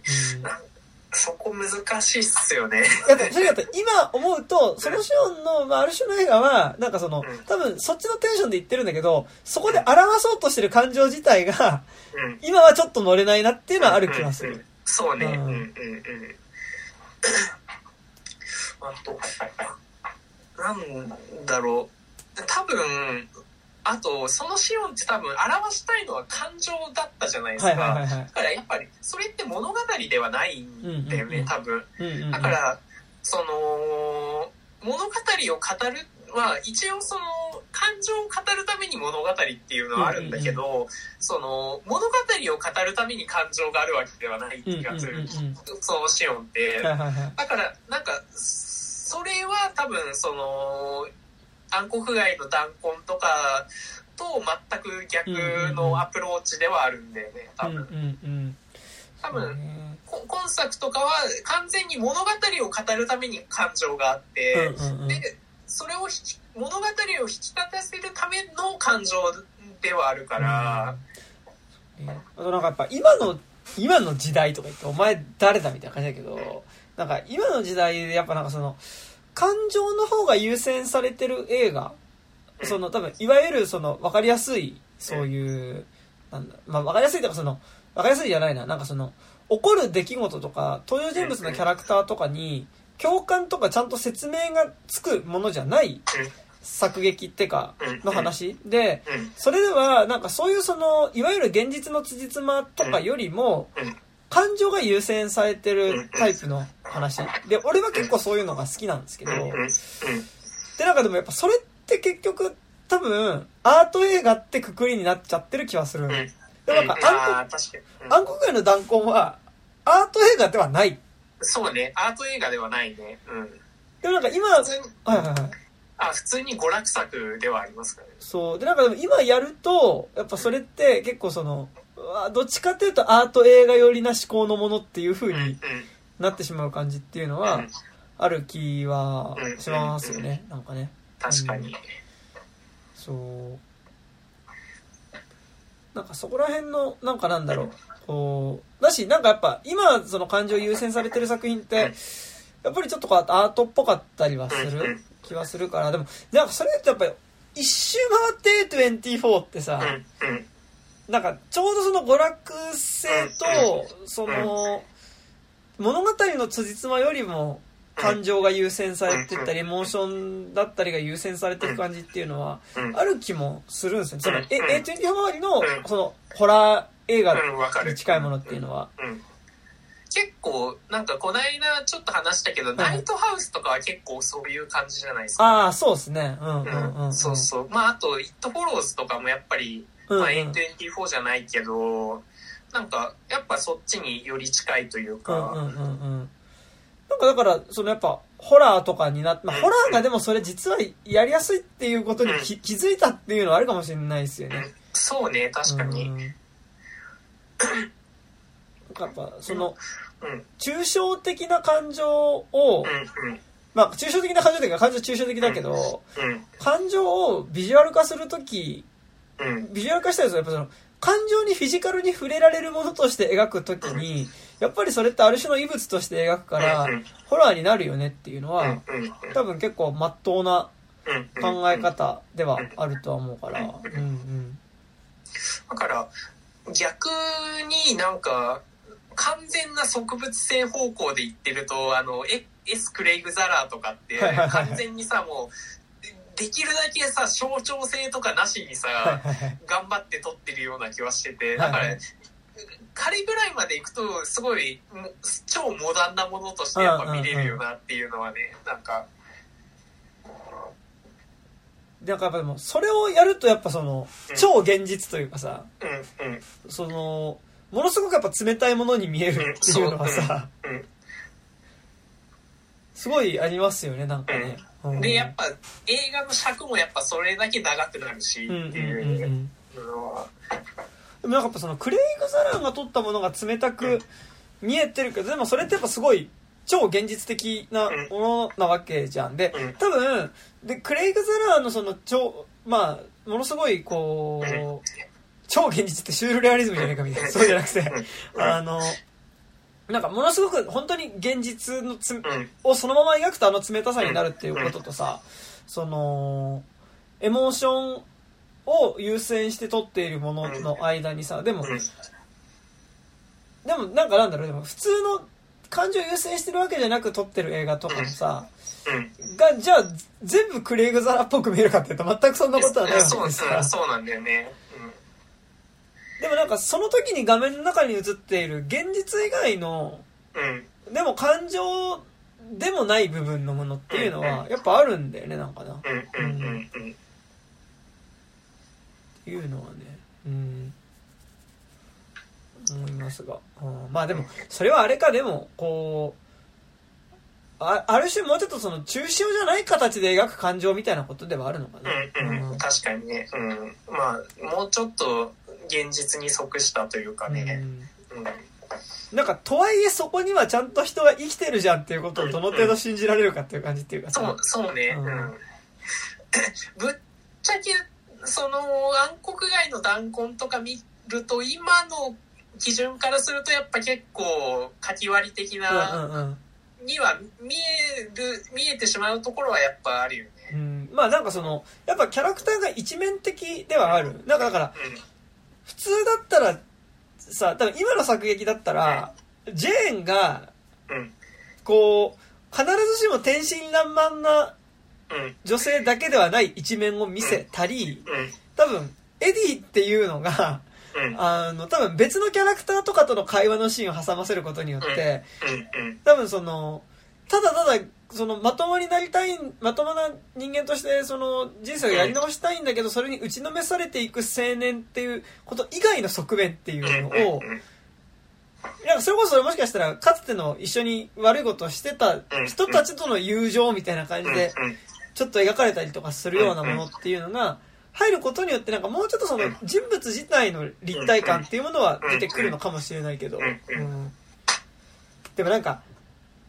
暗黒街の弾痕に関してはやっぱその単純だからこそうん。なんか本当に一つのことを信じてそこにじゅ殉教していく人たちの話にも見えるからうん。なんかこの書き割りっぽさはある種の、なんか、そそう、うん。正解な気もするんだよね。そう。いや、なんか、結構僕、小説とかだと結構、うんその、運命に、あの、まあ、このポッドキャストでもやったけど、あの、スウェーデンの騎士とかって、はいはいはい。その、物語のが全て一点に収束していくために全部いるうんうんうん。から、なんか、その作品、そういう作品のその魅力っていうのも、やっぱ結構あるよね。その、やっぱり、あの僕らがそその暗黒街の断交を見るときに、その、神の視点では、あの、もう、その、なんて言うんだろう、か、彼らがお落ちていくっていうことは分かってるんだけど、主人公二人の感情に焦点を当てていくと、彼らって多分、あの、絶対に、もっといいく、あの、その、ハッピーエンドを100%望んでるわけじゃないですか。だから、その、多分、その作劇としては、ラストに行ってるんだけど、物語の多分、しあの、登場人物としては、そのバッドエンドを何とか回避しようとしてる 人物じゃ、その運命、その物語っていう大きな運命を何とかこう乗り越えようと、あの、回避しようとする人たちの話になってくるから、そうするとやっぱ、その点ではやっぱすごい魅力的にはなるなっていう。うんうんうん。いや、そうなんですよね。うんそう。まあなんかだから、ちょっとね、あの、多分、こ、この感じだからかけてるものではあるんだよね。うん、そうそうそうそう。そうで、なんか、も、立体的にキャラクターを描くと、うん、描いても同じ作品は撮れると思うんだけど、うん、でもなんか多分、その、こう、ラストの、そのやっぱ一点に着地していく感じっていうのは、うん、薄れていくし、うん。なんかこう、もうちょっと混じりっ気のあるものになってしまう感じそうがするんそうですよね。そうなんだよね、うんなんかそのいやあそこでこうしたらこよくねみたいな、うんそういう余地がねできちゃうからね。そうなんですよね。うん。でだし、逆に、なんだろう、これぐらい薄い作品だから、うんうん。薄いっていうかその、ある種の、こうん。う、単純さがあるからこそ、うんうんなんか割と観客自身は、なんかもうちょっと投影できる余白はあるというか、うん、そううんうんうんそうだよね確かに。っていう気はしますよね。うん。そう立体的に描きすぎちゃうと逆にそのそれ自体で自立しちゃうキうん。ャラクター自体で自立し始めちゃうからそうなんだよね。うんまあ、そこの重要さもあると思うし、やっぱりなんか今2022年9月12日現代では、ね、うん。今度公開されるディズニーの「リトル・マーメイドの」あの人魚の肌の色が黒人で、まあ、黒かったっていうことにうん。対してのなんかやっぱ割とこんなの俺が知ってるアリエルじゃねえよみたいな あのそういうなんかこうね割と論争になってたりするわけですけど、まあ、確かに暗黒 ロード・オブ・ザ・リングとかもね。あ、そう、ドーブ・ザ・リングね、あの、黒人のエルフはありえないみたいなね。うん。うん。っていうのが、ちょうどなんか、だから多分ね、でも本当その二つだよね、今ね、なんか、だからその、で、なんかやっぱある種のその、格好好きの、こう、原理主義者みたいな人たちっていうのがさ、やっぱりその、自分が知ってるその作品の感じと、に、そのやっぱ人種を持ち込むなみたいな感じっていうのが、まあ、ある一方で、でもまあ、うん。本当にそれを、原作から好きな人からすると、いやでもそもそもそういう白人だって記述もねえんだけど、みたいなうん、ところの論争みたいなのあったりするわけだけど、でも確かに暗黒街の弾痕も、まあ、もうほぼ黒人とかって出てこないしさ、白人だけの話ではあるから、その意味ではなんか、まあそのなんだろう、こう閉じられた話ではあるし、やっぱ今の話として見ると、やっぱりそこでそのいろんな人種が出てこないことっていうのはやっぱなんとなく違和感だったりはするわけだけど、なんかでもなんだろうな。まあでもそれは昔の作品だからそうって見えちゃってるだけなのかもしれないけど、まあ、ししかも多分実際あの時のアメリカにには黒人の人って入る余地なかったと思うし、多分全部セパレートされちゃってるしさ、ああ、うんうんうんまあ良くも、わまあそれは良くも悪くもっていうか悪くもだけどね。悪くうん。悪い、完全悪い方ですけど。ねなんかでも、そうなんだよな。でもじゃあなんかそこ、そこむずいね。なんか、そのやっぱ人種のこととかさ、宗教の、まあその、セクシャリティのこととかがさ、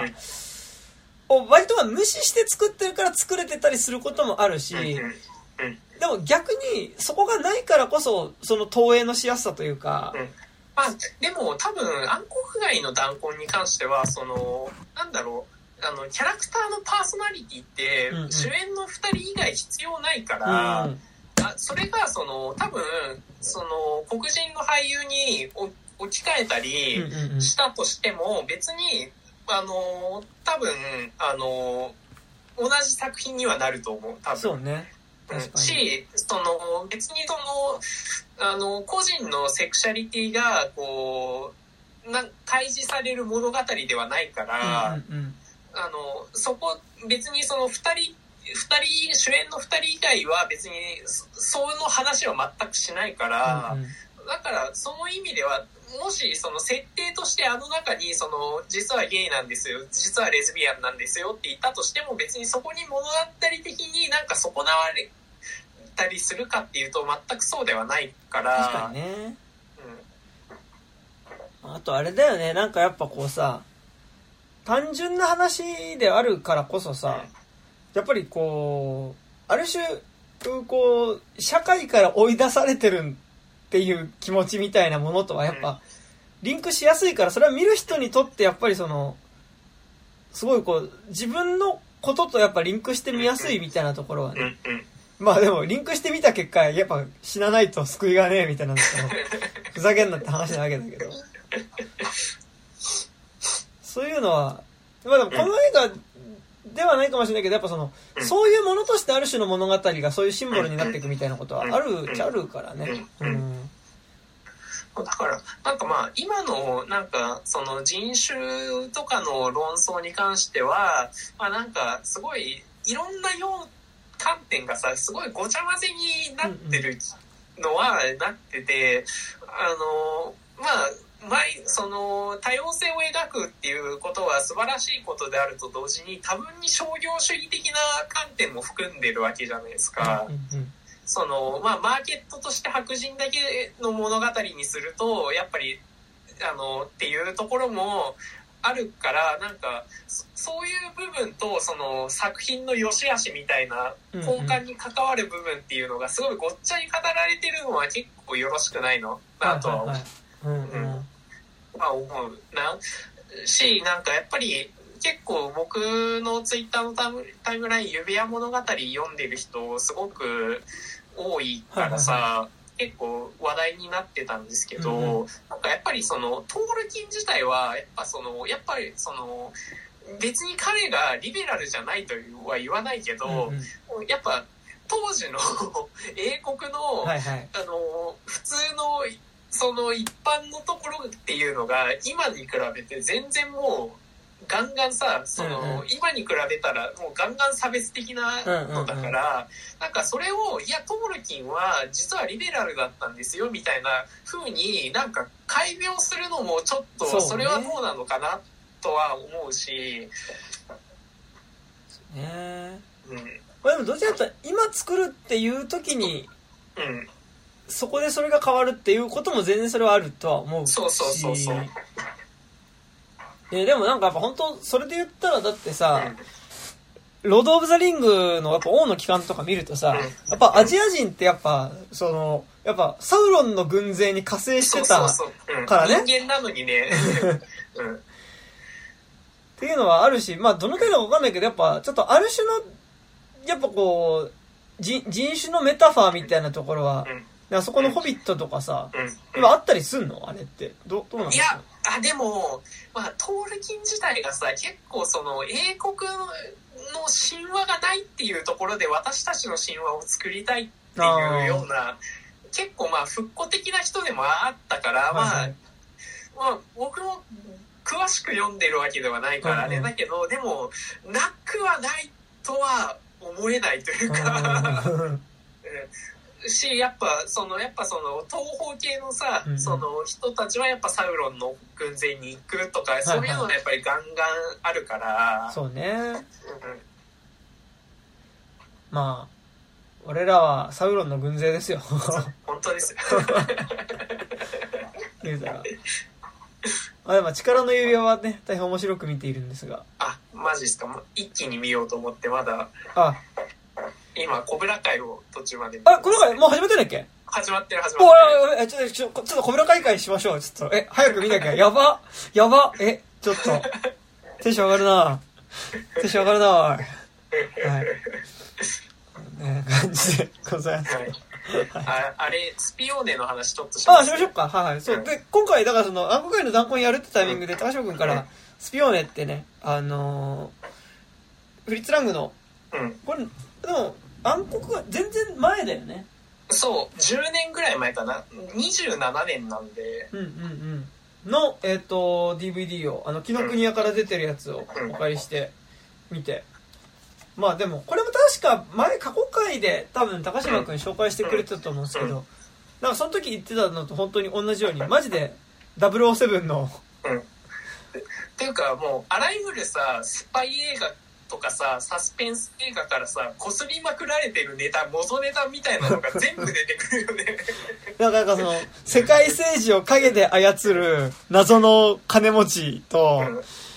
やっぱり、それのスパイをしているお女と、その、国際スパイである主人公の、まあ、恋みたいな、こととかっていうのは、まあ、あとまあその、ね、その、こう、悪の、その、世界を影で操ってる男が作っ作っている謎の地下組織みたいなこととかさ、もう完全スペクターとプロフェルトやないか。いや、すごい。でもなんかやっぱ、あの、これまでだから多分ドイツ時代なんだよね。うん、ドイツ時代ですね。だからやっぱその、ほぼセットで作られてるからこその、やっぱり、その画面の中のやっぱ、カカットの完成度っていうか、構図としての完成度すごいっすよね。うん。うんっていうかもう、あのまずさ多分サイレントじゃダメなぐらいのさ情報量が半端なくて た多分多分ギリダメじゃギリアウトじゃねっていうはいはい冒頭のさスピード感半端ないですもんね あの、いや、本当007とかでもある、なんかその、犯罪がね、国際的なその、やばい犯罪が起こるくだりだよね。うん本当にっていうかあの最初にさその「一匹私だ」っていうところが出るまでの完成度半端ないですもん。あの、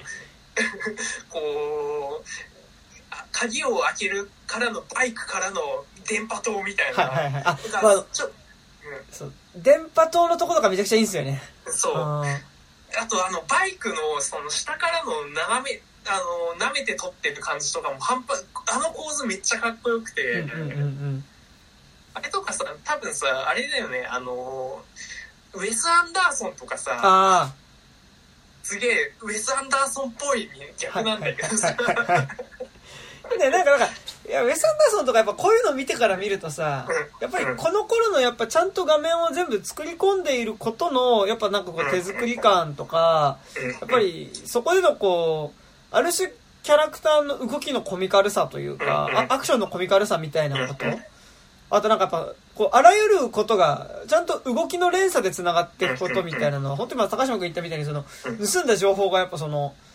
で、電波に乗ってその発信されるまでの、やっぱその、情報が、いろんなところから受け受け渡しされていく感じみたいなのって、やっぱ、ね今、ウェス・アンダーソンがやりたいことって、そこなんだろうなって感じがするっすよね。うんそうそうそう。でも本当になんか、マジで、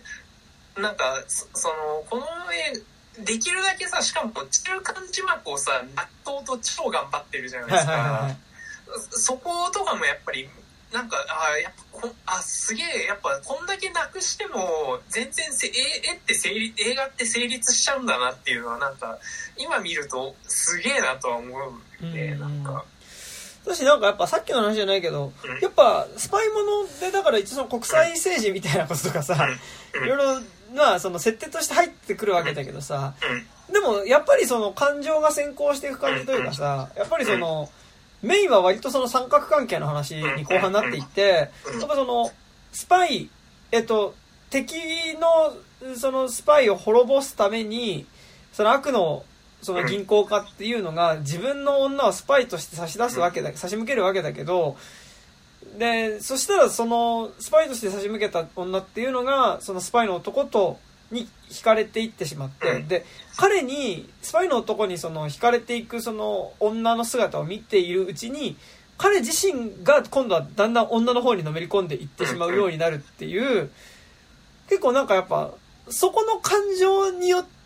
の、やっぱこう、動きみたいなもの、そこの感情の動きっていうのが、実際の画面の中のアクションの動きとか、やっぱ登場人物の動きとか、そこで苦しんだり苦悩する表情とかもやっぱ過剰なわけだけど、うんでもやっぱりそっちに引っ張られていく感じっていうのが、だからそこはやっぱ、なんかこう、なんだろう、やっぱ今の普通、その後の公演の007とか、そうやっぱスパイロのアクションうん。とかに比べると、こう、そうでもない部分ではあるけど、でもやっぱりそっちの部分でこう、動きが進んでいくというかさ、うん。うんうんまあでもやっぱこの映画やっぱさ結構セットアップはさ結構しっかりやるん。だけど後半40分はさ、はいはいもうもうアクションに次ぐアクションの連続じゃないですかいや本当にあこれはすげえなみなん。かすげえ映画的な快楽が詰まってるというかさ、なん。か別になん。かそのサスペンスってやっぱその書類持って電車乗るだけでいいんだみたいな、はいはいはい。なんかそうそういうさなんかあそれだけでやっぱりそのなんあのサスペンスになるんだなっていうのをめちゃくちゃ気づかせてくれる改めて気づかせてくれるっていうかさそうね。いや、なんかだからやっぱあそこのこう、日本のさ、うんこう 松本博士ね。そう。で、彼の元に集まったその部下たちがさ、それぞれ命がけで書類を運ぶんだけど、それが全員殺されていくくだりとかさ、まあすごいですよね。ししかも松本博士あの切腹シーンが半端ないですからいやね、うち、後ろに旭日月がさ、えーって出てきてさ、もう表現主義的なせ腹切りシーンですいよやあれ、すごい、いや、あ、あの、国葬とか、ああいう感じだったらいいんじゃない？そうですね。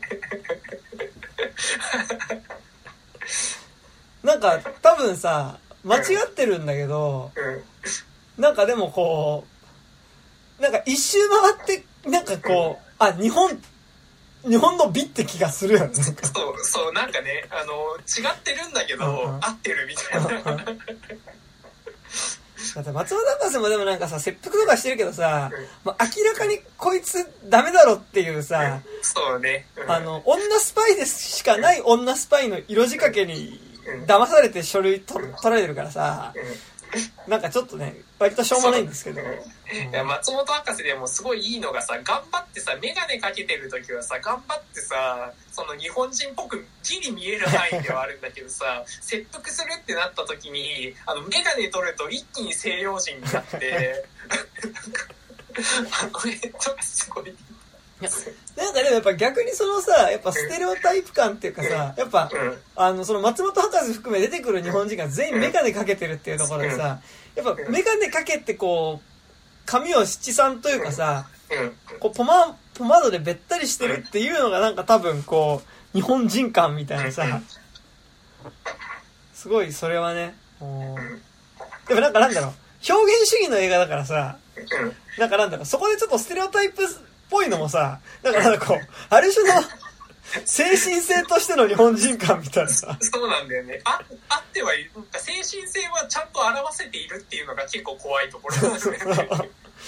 なんか、なんかなんだろう、こう、ある種の風刺みたいな見え方もしてしまうっていうところがあるんですよね。そうそうそうう。ん。そう多分風刺は意図してないとは思うんだけど、うんうん。っていうのはね、そう。でも本当に「ネガはこちらにあります」とか多分この映画なんだろうな。ああ、うんうんうんうんうん。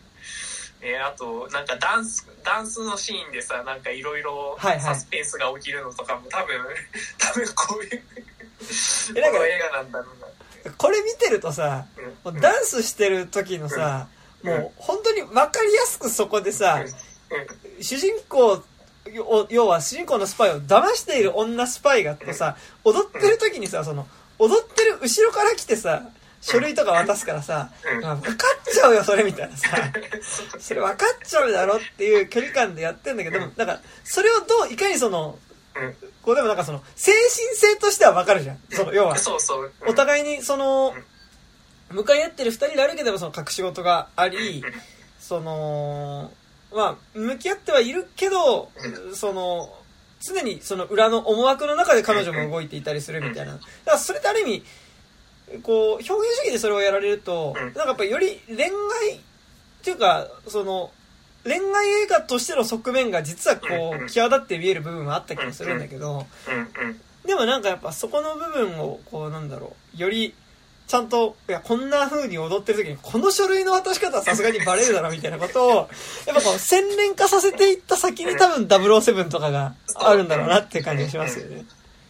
ねなんかだからすごいなんかなんか見ててあ映画ってやっぱこういうところ今の映画ってやっぱこういうところがあの元にあるんだなみたいなの、すごいスピオーネ見るとめちゃくちゃわかるというかね。で、で、スピオーネからスタートして、やっぱ007になっていく間に獲得できたものもあるし、うんその中でやっぱね、なんか、失われたものも確かにあるんだなって思いました。そうね、うん。本当に。い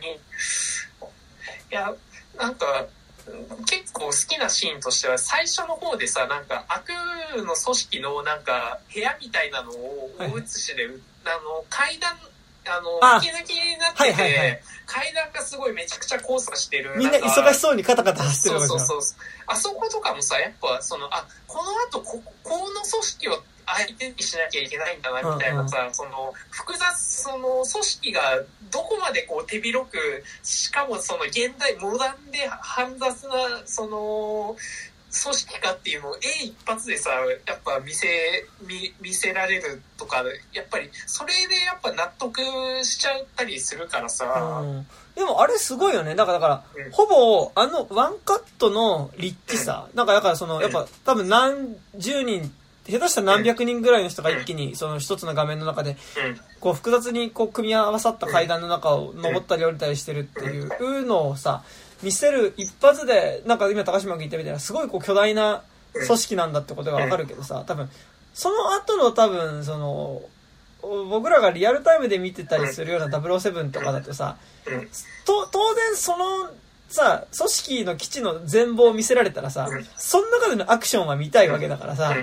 ちゃんとそこの中を動き回るっていうシーンがあるわけだけど、でも今作はそれがなくて、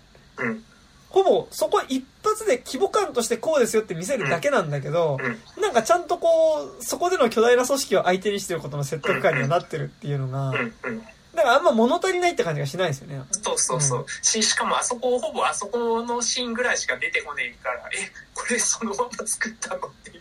そのために作ったのっていう。最初と、あとあれですよ、うん。あの、最終的に主人公たちがそうん。の、場所を見つけてそう。うん突入していくまでってそういうね。そうそう。そう、う。ん、ほあほぼアクションとかでは使われないっていうね、うんうんうん。めちゃくちゃ。でもそれでもやっぱあのーメトロポリスとかよりは金かかってないらしいですからね。あメトロポリスはね、だからすごいですよね、本当にね。うん。なんか、そういうの作るのにかかったお金のことを思うとさ、メトロポリスってなんかめちゃくちゃ元取れてるなって感じしますよね。そうね。そう。っていうのはね、なんか、うん。なんかでもなんだろう、やっぱこう、メトロポリスとかって多分普通に当時で言うと全然娯楽作だし、まあ話自体も娯楽作なんだけど、うん。でもなんかやっぱ今見るとちょっとやっぱこのデザインのかっこよさとかで、なんかもうちょっとこう高尚なものに見える感じするけど、スピオーネはなんか本当に自分が知ってる娯楽作、要はその、まあ007ってジャンルの、やっぱうん。元みたいな話だから、うん。なんか本当にこう、もうちょっとスルッと娯楽作として見れる感じがしますよね、なんかね。うんうんまあ、でもそそれにしてはさやっぱそのカシーンカットごとのさ切れ味みたいなのがさすごいありすぎてさなんかもうなんか一周回ってアート映画っぽく見え見えなくもないっていうね、うんなんかところはねありますけど。やっぱそのカットの構成、うん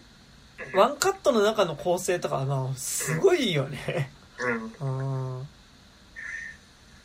それはね。まああとなんだろう。やっぱ、こう、この年代だからってのあるかもしれないけどさ、うんやっぱこうやっぱナナチュラルにやっぱアヘンが出てくるっていうのはさ、ねなんかやっぱこう、大敗したう、んその、なんかなんだろう、こう、き貴族階級のモチーフとしてやっぱこう、アヘンが出てくるっていうのはさ、まあ多分一番戦戦艦機のドイツって一番フリーフリーキーな時代ですからね。ねなんかそうそれはなんか結構ちょっとそのうん。いやいいなと思ってなんか。多分アヘンとかやってたらちょっとこの人もうちょっとやばいことになってると思うけどなと思うんだけど、うん。そうね。でもなんかやっぱその、うん。こうちょっとやっぱそういうあれに大敗的な人の美しさみたいなのはアヘン吸ってるのかってあんのかもしれないねなんかね。うんうんうんうんそうね確かになんかねそれはちょっと思ったりしましたけど、うん、面白かったですねうんいやなんか多分スピオーネはあのー字幕入ってないけどあのーあれはあるあのー YouTube とかに多分パブリックドメインだから、はいはい YouTube とかに多分ありますね。でもうんスピオーネでも若干字幕ないとちょっとわかんない感じがするよね。そううん。若干ねやっぱ結構さそのも文字情報とかがね英語字幕あるのかなわかんないけど。うん。英語字幕とかあるとねだいぶあれですけど、そうそうそう。結構でもやっぱ本当に極限までさ中間字幕削ってるからさ、ね。いやなんか表情だけ見るのでも多分これに対して彼は怒ってるんだなとかうん。そういうのはわかるんだけどそうそう、うん。でもなんかその やっぱその国際情勢的なというか。うん。そうそうそう。多分さスパイあのサイレントでスパイものって多分基本無理だったんだ。みたいなね。ちょっとこれ語りきれてるかどうかは怪しいぞっていう部分はねありますけどね。なんかだからちょっとそこら辺ってやっぱちょっとこうジャックどうなんだろう。でもなんかジャッキーの映画とかブルース・リーの映画とかもさうん。やっぱちょっと一応そのプロジェクト A とかもやっぱうん。ちょっとどういう設定でそこに乗り込んでいくかとかっていうのないとやっぱ分かんないっちゃ分かんないか。うん。うん。そう。そうよね。であとベルモントとかもね。うん。ううんんあそう。この間ベルモント見たらめちゃくちゃ良くてさ。あ本当え武蔵野館？ああのあれであの新聞芸座ではいはいあのエースの中のエース見たんですけど、はいはいはい。めちゃくちゃ良くて、へえうん、あ全部見に行きあのやってた時見に行けばよかったなと思ったんですけど。ちょっと行きますかベルモント。やってますからね今ね。あ嘘まだやってる？で今パート2やってる今。あパマジか。うん。いやなんかあのなんかちょっとベルモントの話になりますけど、はいはいはいはいはい。いやなんかあのーさすがに今だと結構笑いもう結構きついコメディシーンみたいなのもあるんだけど、うんうんうんそのヒットラーを結構そのしあの精神障害者呼ばわりしたりとか、はいはいはいこれちょっときついなとかあるんですけど基本的には本当に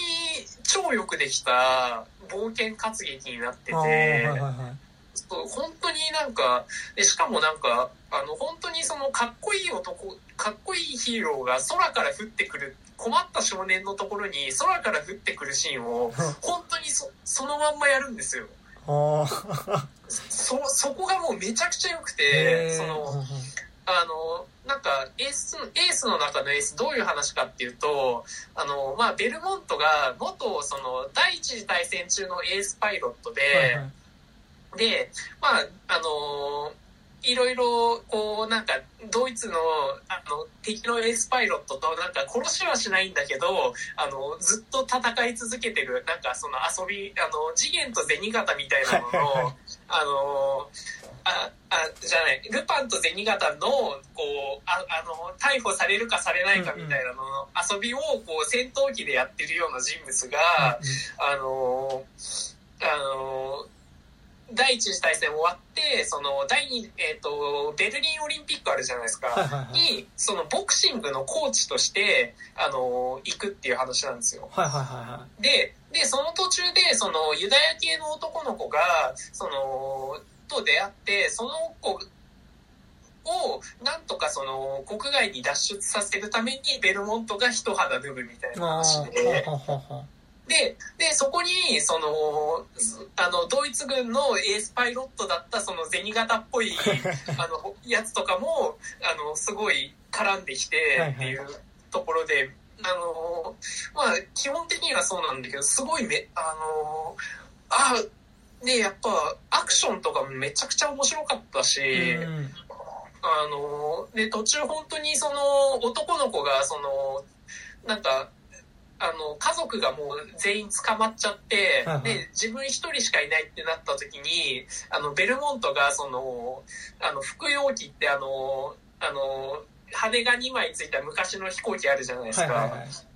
あそこから、その、あの、乗ってきて、その、あの、服用機がこう反転して、こう、ます、あの、下、そこからダイビングするっていう、え、これマジでやってんの？みたいな。だからでもやっぱさベルベルモントさマジで撮ってたことを思うと結構怖くなるってのはあるよねうん、そう。いや、それで、そこからもう本当に少年の目線から言うと、本当にベルモントが降ってくるっていう、うわ、これはめちゃくちゃ憧れるよなっていう。うんシーンとか、もう普通になんか、あの、いや、あの、全然トップガンマーベリックよりすごかったみたいな。ねまあ、それでも今年来年か、あのミッションポッシブルもありますから、あ、ね、そう、うんちょうん。っとその前にベルモント見とくっていうのはめちゃくちゃありますよねなね。そうそう。で、しかもエース中のエースすごい良かったのが、はいはい。あの、途中ね、あの、ベルリンオリンピックの開会式が普通のフッテージで入ってくるんですよ。それ結構ギョッとして、はいはい。そのみんそのみんなせ選手団がヒットラーにこうあのナチ式の経営してるシーンみたいなのがこうずーっと結構映されるのが結構あこれはやべえなみたいなのがよくいはい使えたねそれなんね。うん、ああれと取り直なんか一部は取り直してるっぽくはいはい。て、なんか本物の映像と撮ってる映像を多分あの使い分けてると思うんだけど、はいはいそれで結構ギョッとするし 基本的にまあでもやっぱ基本的にその反戦っていう一本の軸は、あのあるからそこはすごいやっぱちゃんとしててその基本的にはその戦争っていうのはやっぱその大人のやるそのなんだろうせんないことで面白くないことっていうものがあるんだけどその中ででもいかに遊べるかみたいないベルモントの軽さみたいなのがめちゃくちゃ際立ってるへすえげえいい映画でしたね。いやーちょっと行かなきゃなベルモント。そうそう言われると見たくない。まあちゃんとやっぱそういうアクションうん。ね見たいしな。うん。そうそう。えやっぱでも、あの、ルパン三、マジでルパン三世だな。はいはいはい。まあモデルですもんね。そう。うー。ん。モンキーパンチ。うーんなるほど。というわけで結構やっぱアクション映画ねなんかやっぱこううん。今のやっぱこうにたどり着くまでのを見ると結構それはそれでちゃんと面白いってのありますよなんかね。そうそうそう。し、しかも、うん。なん、なんだろうな、なんか、その、本当にやってるところと見立てでいいよねっていうところが、すごい、ちゃんと、なんかさっきの話の続きで言うと、その、ベルモントの最初のその空戦みたいなのは、あベルモントのアップの時だけ、その乗ってる風のやつで、うんうん。で、ちょっと引き絵になるとほん本当にこう、多分操縦してるのはベルモントじゃない人が、こうめちゃくちゃすごい軌道、なんか、あの、昔の飛行機だからさ、旋回性とかはめちゃくちゃすごいから、めちゃくちゃアクロバットなことはめちゃくちゃやってて、トップガンとかよりも、わかりやすくね。だから、なんか、その、その引きのシーンとアップのシーンの連続だけで、やっぱ、すごいワクワクするシーンにはすごいなってたから、な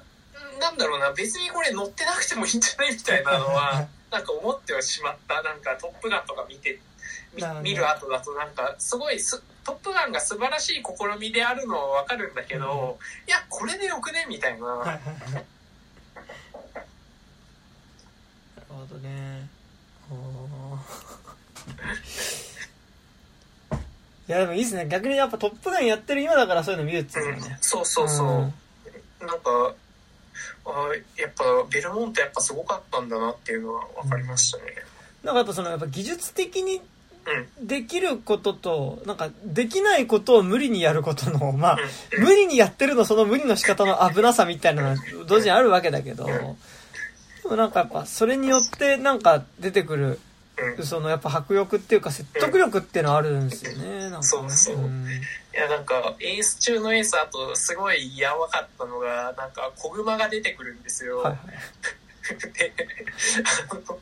なんかあの子グマと一緒にドライあの逃げるシーンがあるんですけど、子グマが普通に生きてる子グマそのまま使っててさ いやすごい可愛いんですよ、はいはい。すごい可愛いんだけど爪とか結構ガンガン長いやつでそれがそれがベルモントのなんか肩周りとかに乗りながらなんかガンガン引っかいてたりしてて すごいサスペンスかあのサスペンスかつ可愛いみたいな。まあ結構あの、昔の、昔の映画やっぱそ、そ、そういうのちょっと怖くなるよね。そう、うん、これちょっと怖えなって。いうそんな昔じゃないけど、やっぱアンダーグラウンドとかのさ、空襲された後のその動物園から動物が逃げちゃった市街地、はい市街地の中に逃げちゃってっていうシーンでさ、普通に虎とかさ、うん。映ってんだけどさ、うん。これ、やばいよな、みたいなのさ。まあ、く、く、小熊ってでも小熊ってボーダーだよな。なんか、熊はやばいけど子だしな、みたいなさ。そうそうそういやでもすごいねクマ自体はめちゃくちゃ可愛いんだけど、あやっぱ野生だわ あの、意図してないスリリングさがあるってこと？そうそう意図してないスリリングさがねすごいありましたねいいっすね。なんかやっぱ、多分今、今ベロンと見ると多分その意図してないスリリングさとかも多分あるんだよ。なんかそういうの。うんめちゃくちゃあるとう思う、ん結構ジャッキー映画とか見るのに近いかもしれないよねはいはいはいはい。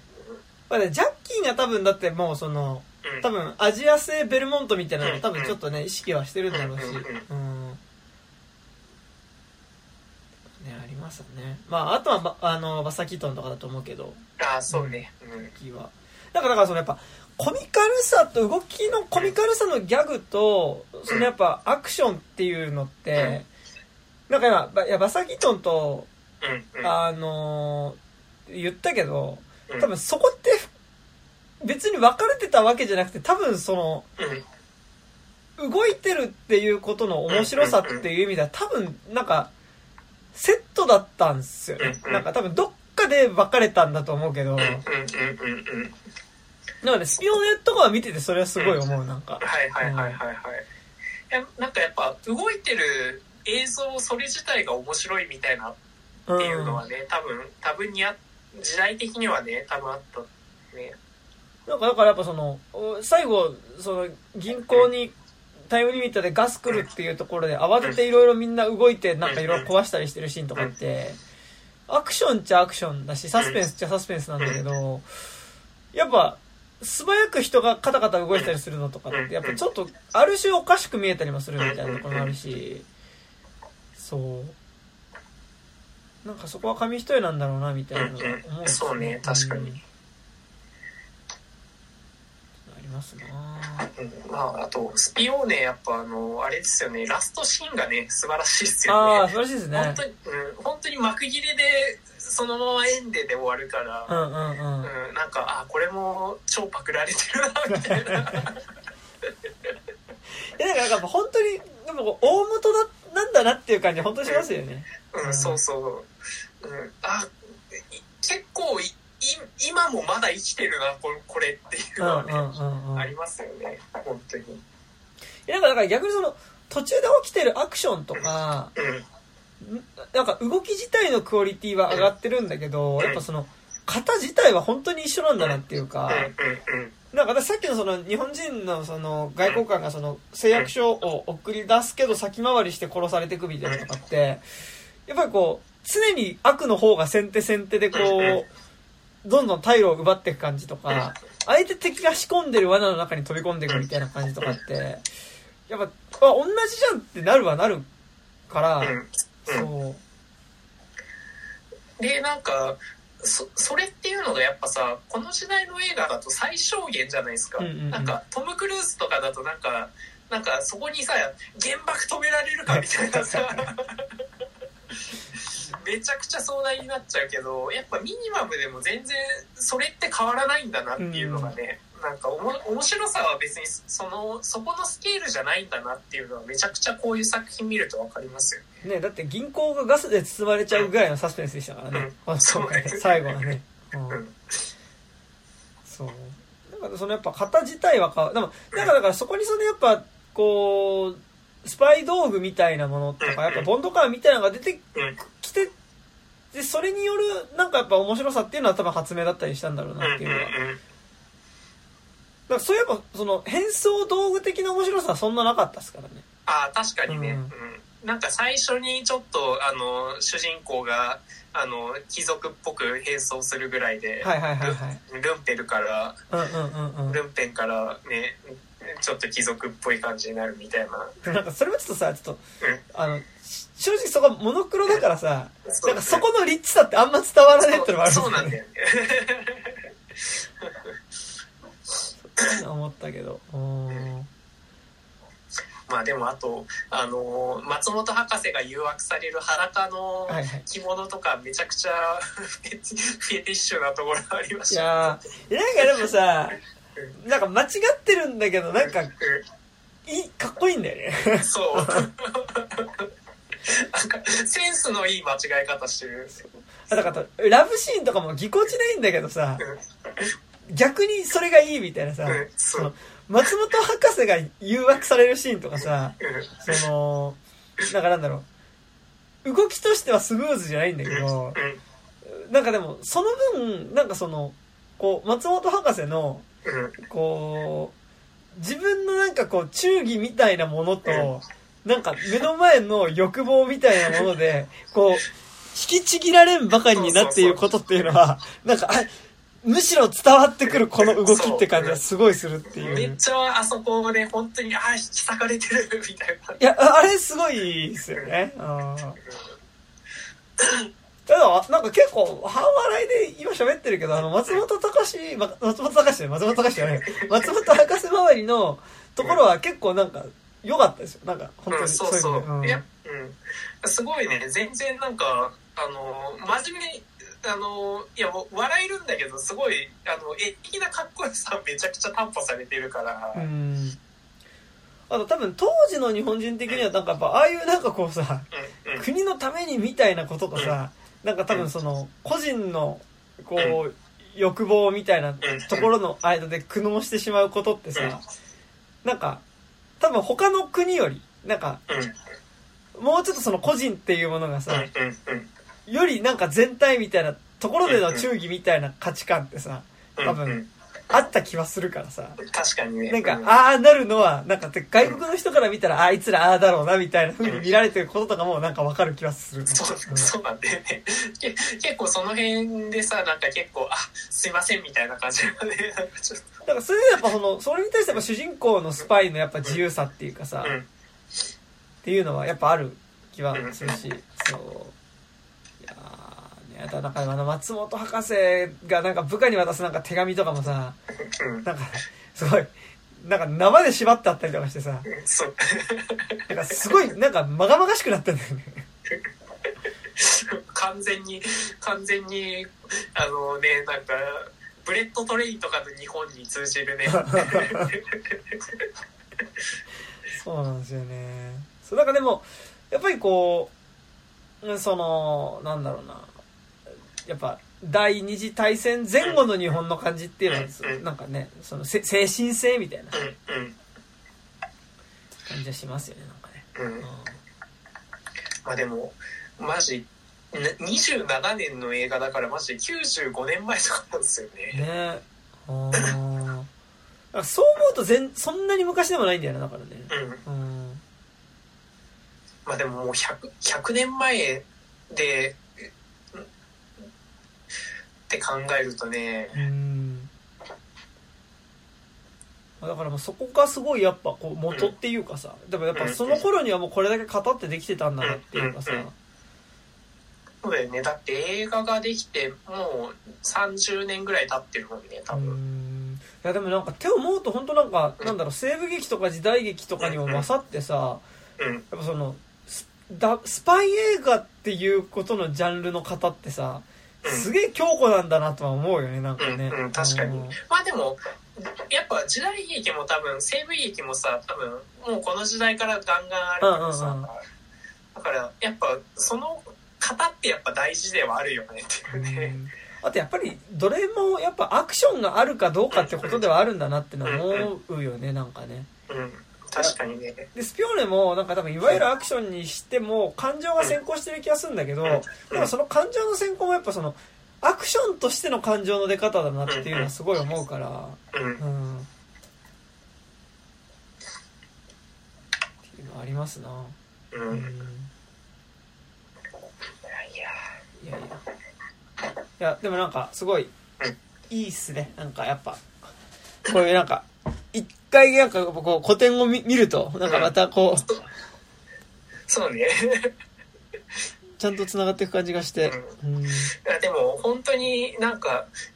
結構なんかこれ見た後に結構スパイ映画とか見るとあ全部これじゃんみたいなね。感じにもなあの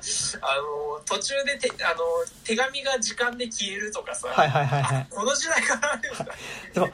あの手紙でもなんかそれで言うとさなんかあうまいなとは思うけどさうんなんかそのなんだろう郵便局でさその下に紙挟んどいてさその書き留めてたその番号とかをさ、その、まあ盗んじゃうみたいになってさあ、なんかでも、なんかおおらかな時代だったんだなとは思うよね。なんか、そうね。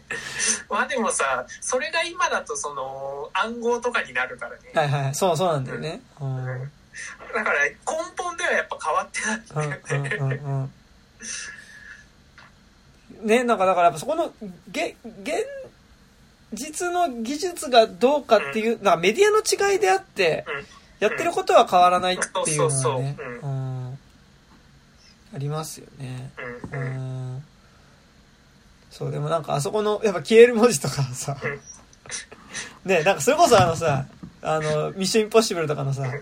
メッセージ伝えたら爆発するとかさ、そういう感じではありますよね。うん。そうそうそう。いやいやいやいや。まあでもなんかね、本当に、とても、やっぱアクションなんだなとは思ったし、うん。ね。ししかもなんかやっぱ植物性じゃないアクションというかね、やっぱ一番最初の部分言ったけどなんかその象徴としてなんか絶対噛んでるシーンがあるっていうののなんか絵的なやっぱ強度の高さみたいなのがねめちゃくちゃあるからなんか少しなんかワンシーンだけ見るとかでも全然なんか面白く見れるっていうね。うんうんうんうん。なんかでもやっぱその動きの面白さの強度っていう意味では、しかもその、それが特にワンカット単位での動きの面白さの強度っていう意味ではやっぱすごいあるんですよね。うんうんそうそう。なんかそそれをなんか現代の映画に求めてしまうのは酷なのかどうかっていうねなんか結構難しいねあれでえ。はありますけど、うん。いやでも本当にでもなんかさっきも話したけどその、こっちの見る側のある種その、なんだろう。それを見立てることに対しての、うん。なんか了解の度合いみたいなこともうん。うん。ある気はする、うん。なんかそれはそうは見えないけどだからそのさっきの高島が言ったそのうん。怪獣にはちゃんと怪獣が歩いてるっていうより中に着ぐるみが入った人に見えるが怪獣として見るっていう無意識のうちの合意を自分の中でできるかどうかの差みたいなことっていうかはある気もするしね。うん。いやいや。まあそこにななんだろうなんかそのちっちゃい頃に行ったさなんかなんか多分その感覚ってなんか見せ物小屋の感覚とかに結構似てる気がしててさ、うんなんかちっちゃい頃見せ物小屋行くとさ「え何これ？やばい怖いみみたいなん感じのそのなんだろうその新鮮な目で見られるけどさ大人になってからでああまあねみたいななんかゲゲーセンとかもそうじゃないですか。なんか結構さあのいやこんなゲームがあってななんて楽しい場所なんだみたいなのからちょっと年が経つにつれてまあまあそうだよねみたいなうんうん。ののなんだろうななんかこう物事に対する神性がなんか神秘性みたいなのがやっぱ剥奪されててなんかものとしてあるのがやっぱ現代ではあるからなんかその なんかねそのその神秘性みたいなのはやっぱなんかちょっと取り戻してほしいところではあるけど、あとは CG があることによってその曖昧に描かなくてうんもう良くなってしまった。っていうのはえなんかだから今逆にやっぱりそのいわゆるホラーっていう作品じゃなくてもホラー的な表現に行くのはすごいわかるなっていう感じがねやっぱあえてぼかすというかさ気はするななんか。うん確かに。けどねうーん。やっぱそれが本当に作れて CG で見せられてしまう時にさうん。なんかやっぱなかなか見立てるっていうことっていうのはさだってなるとあと逆にやっぱドゥニ・ビルヌーブとか方面のさうん。その作るそれ自体をやっぱ抽象的なものとして描くことによってうん。なんか実在感は物体としてのそこにいる感はあるけどそれ自体は何だかわからないものとして描くみたいな感じになったりするのかもね。うん。うんうん確かに。ありますね。うん。うん。まあ、あとあれだよね、なんかその、今、なんか散々そういうその昔の映画ってカッコ好きでつけてそういう話をしてたけど、やっぱハリウッドのなんか西部劇とかで言うとなんかもうちょっとまたそこの感情の抽象性みたいなところはまたもうちょっと違う感じではあったうんりするよね。そうそうね。うんうん。まあアクションそあーでもどうだろうな難しいななんか今の西部劇も結構植物的なものがやっぱ多いからな、うん。なんか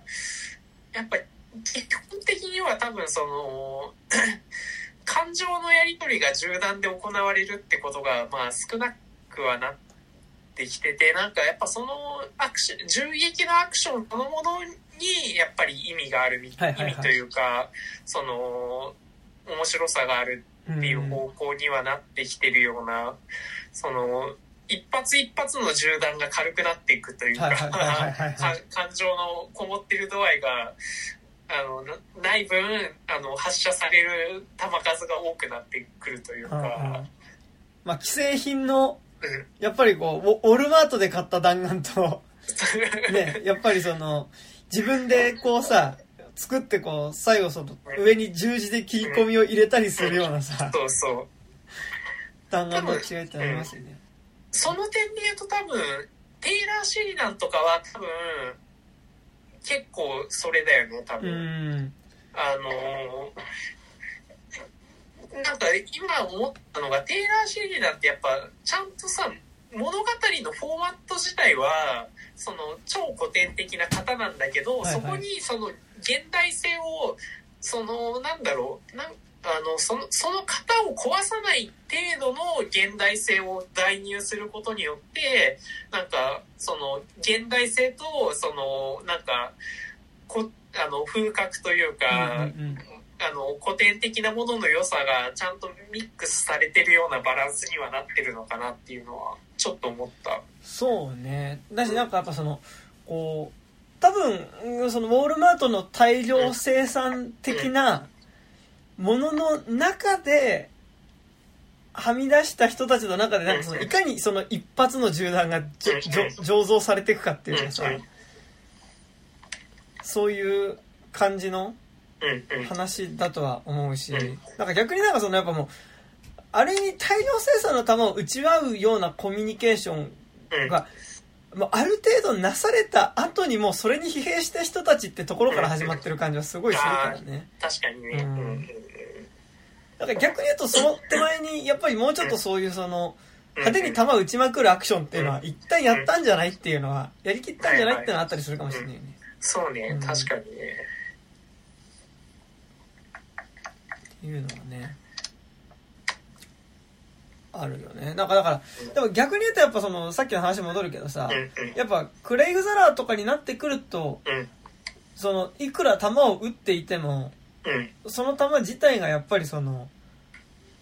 大量生産の既製品であるってことの軽さによって、うん。撃つ弾自体は軽いけど死ぬ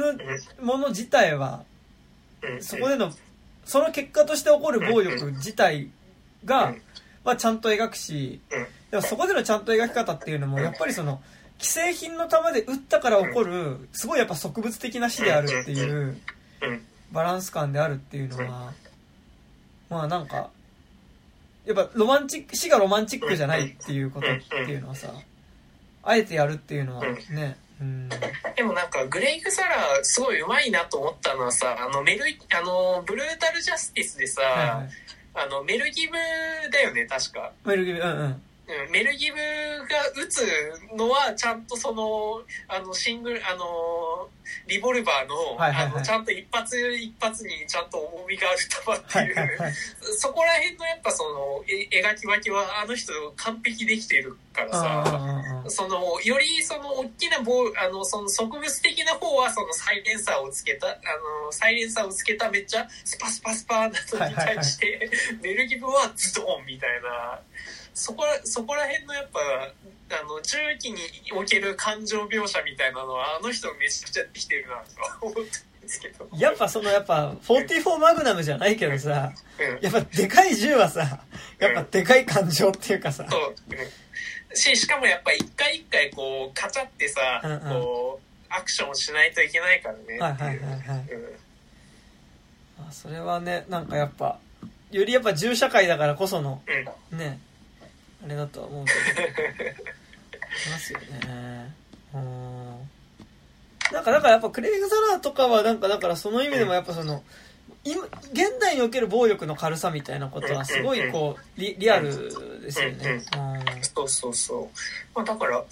ね、なんかグレイグ・ザラーもっとなんかコンスタントに撮ってくれればなんかいいなっていうか。ううんん。あとやっぱなんかちょっと違うけどさうんやっぱこの間モガディシュあで。あの韓国映画のやつ。見てさ。でほらあれあのソマリアのさ。はいはいはいはいはい。あの、まあ、内戦に巻き込まれちゃって。でやっぱあそこでやっぱこうさこうもう子供が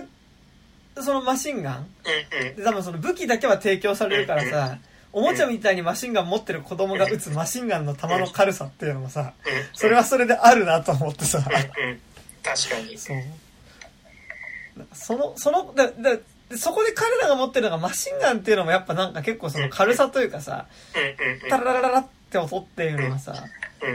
まあなんかやっぱその軽さっていうのにもなんかやっぱなんとなくつながるなっていう感じはねうん。今ね勝手に思ってとかしましたけど。うん。そうなんですよね。まあ、銃にお、映画における銃の感情描写っていうのはね、ありますからね。はいはいはい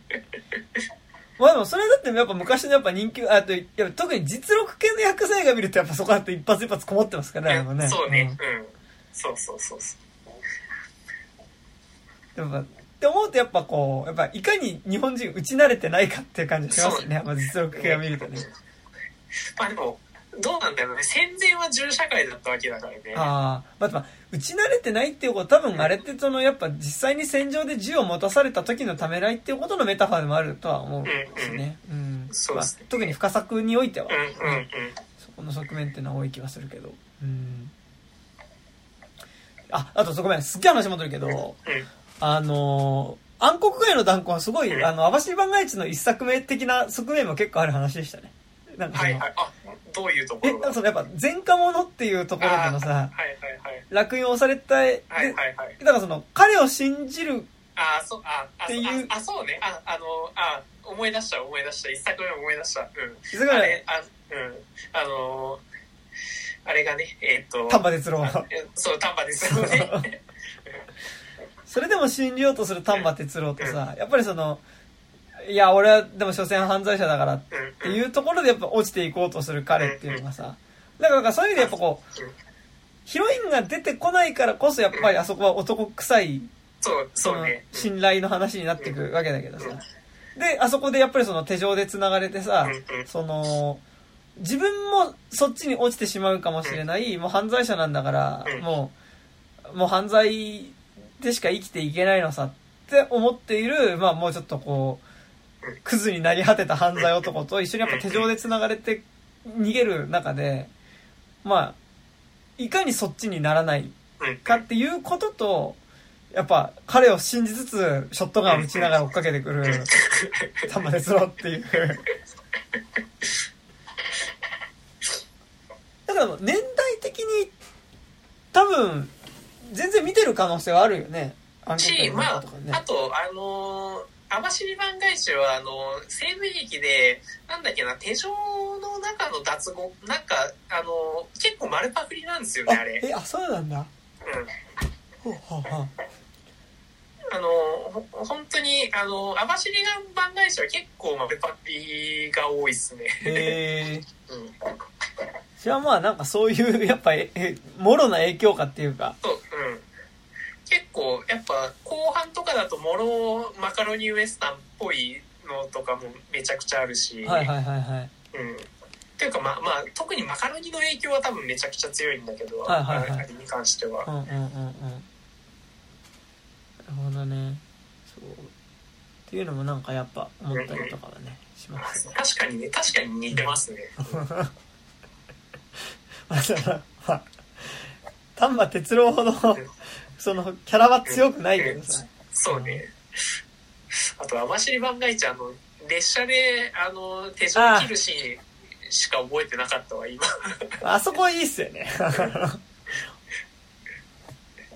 あとあの、あの、しけもくのくだりとかすごい好きでした。はいはいはいはいはい。ですね。まあ、そんなとこですか？はい。なんか、そんなところ。大丈夫ですか？大丈夫です。はい。というわけで。でもなんかまあ本当に、あのー、フリッツランか、フリッツラングも絶妙に見づらいんだよな。その。いや、でも今結構ありますよ、アマプラに。え、あの、めちゃくちゃ字幕バージョンじゃなくて。うん。あのー、とりあえず、えっとね、激怒と、真人間と、マンハントと、死刑執行人はまたシスとかは、普通のやつが結構あるんで。へえ。ちょっと見よう。うん。本当に、あのー、マン、特にやっぱり、激怒とマンハントと死刑執行には私さ、めちゃくちゃおすすめっすね。あ、へえ。まあ、日本はプロパ、完全なプロパガンダプロパガンダ映画なんですけど、はいはいはいはい。うん。まあ、それ込みで、うんうんうん。あれっすね。ね。まあ、この年代の監督見る時の難しさとして結構がっつりプロパガンダ撮ってるっていうのはあるよね。うん、うん、そうそうそう。まあ、しかも、なんか戦勝国側だからさ、結構それが、あの、内縁にな、ないあの、結構ね、まあいいんじゃねみたいな感じになってるっていうね。あなんだっけ、あの、あれも、あのヒッチコックもやっぱ海外特派員とかさ、うん、うんうんすごい、やっぱその海戦、うん、やっぱね、こう、いざ、いや、もうこの一大事に行くぞみたいなさ、感じの終わり方だしさ。まあ、そりゃ、日本もね、それはあるんだとは思うし、まあ、アマプラではついでにあの、ま、今も多分見えるのかな？桃太郎海の海兵とかも見えるからね。うん。海の新兵か。とかも見えるから。うん。そういうのありますね。あの、死刑執行にお渡しすとか、あの、脚本がブレヒトなんで。え、へえ。そう。だからドイツ亡命組で。だからそれすごいね。ドイツ亡命組でさ、うん、それでプロパガンダの撮ってるってすごいよね。そううん。しかもあれなのハイドリヒの暗殺からあの半年とかで撮ってるから。あそうそう。がんまだ全然進行形な時にも映画撮り始めてて。でしかもあのラストがあの本当にラストがネタバレとかじゃなくてノットノットジエンドなんですよ。まだ44年とかの映画だから。そういうことね。そう。まだやってんぞっていう。まだやってんぞっていう。すげえな。はあ。なるほどまあちょっとでも、今度アマブラ見てみますわ。はいはい、はい、ぜひぜひ。多分、多分まだ見れると思う。ね、うん、結構ね、入れ替わりあるからね。まあね、そうね。いやいやいやいや。じゃそんなとこですか？はい。はい。というわけで、まあたまには旧作もいいんじゃないかそうですね、はい。はい。以上です。はい。ありがとうございました。ありがとうございました。えー、よいしょ。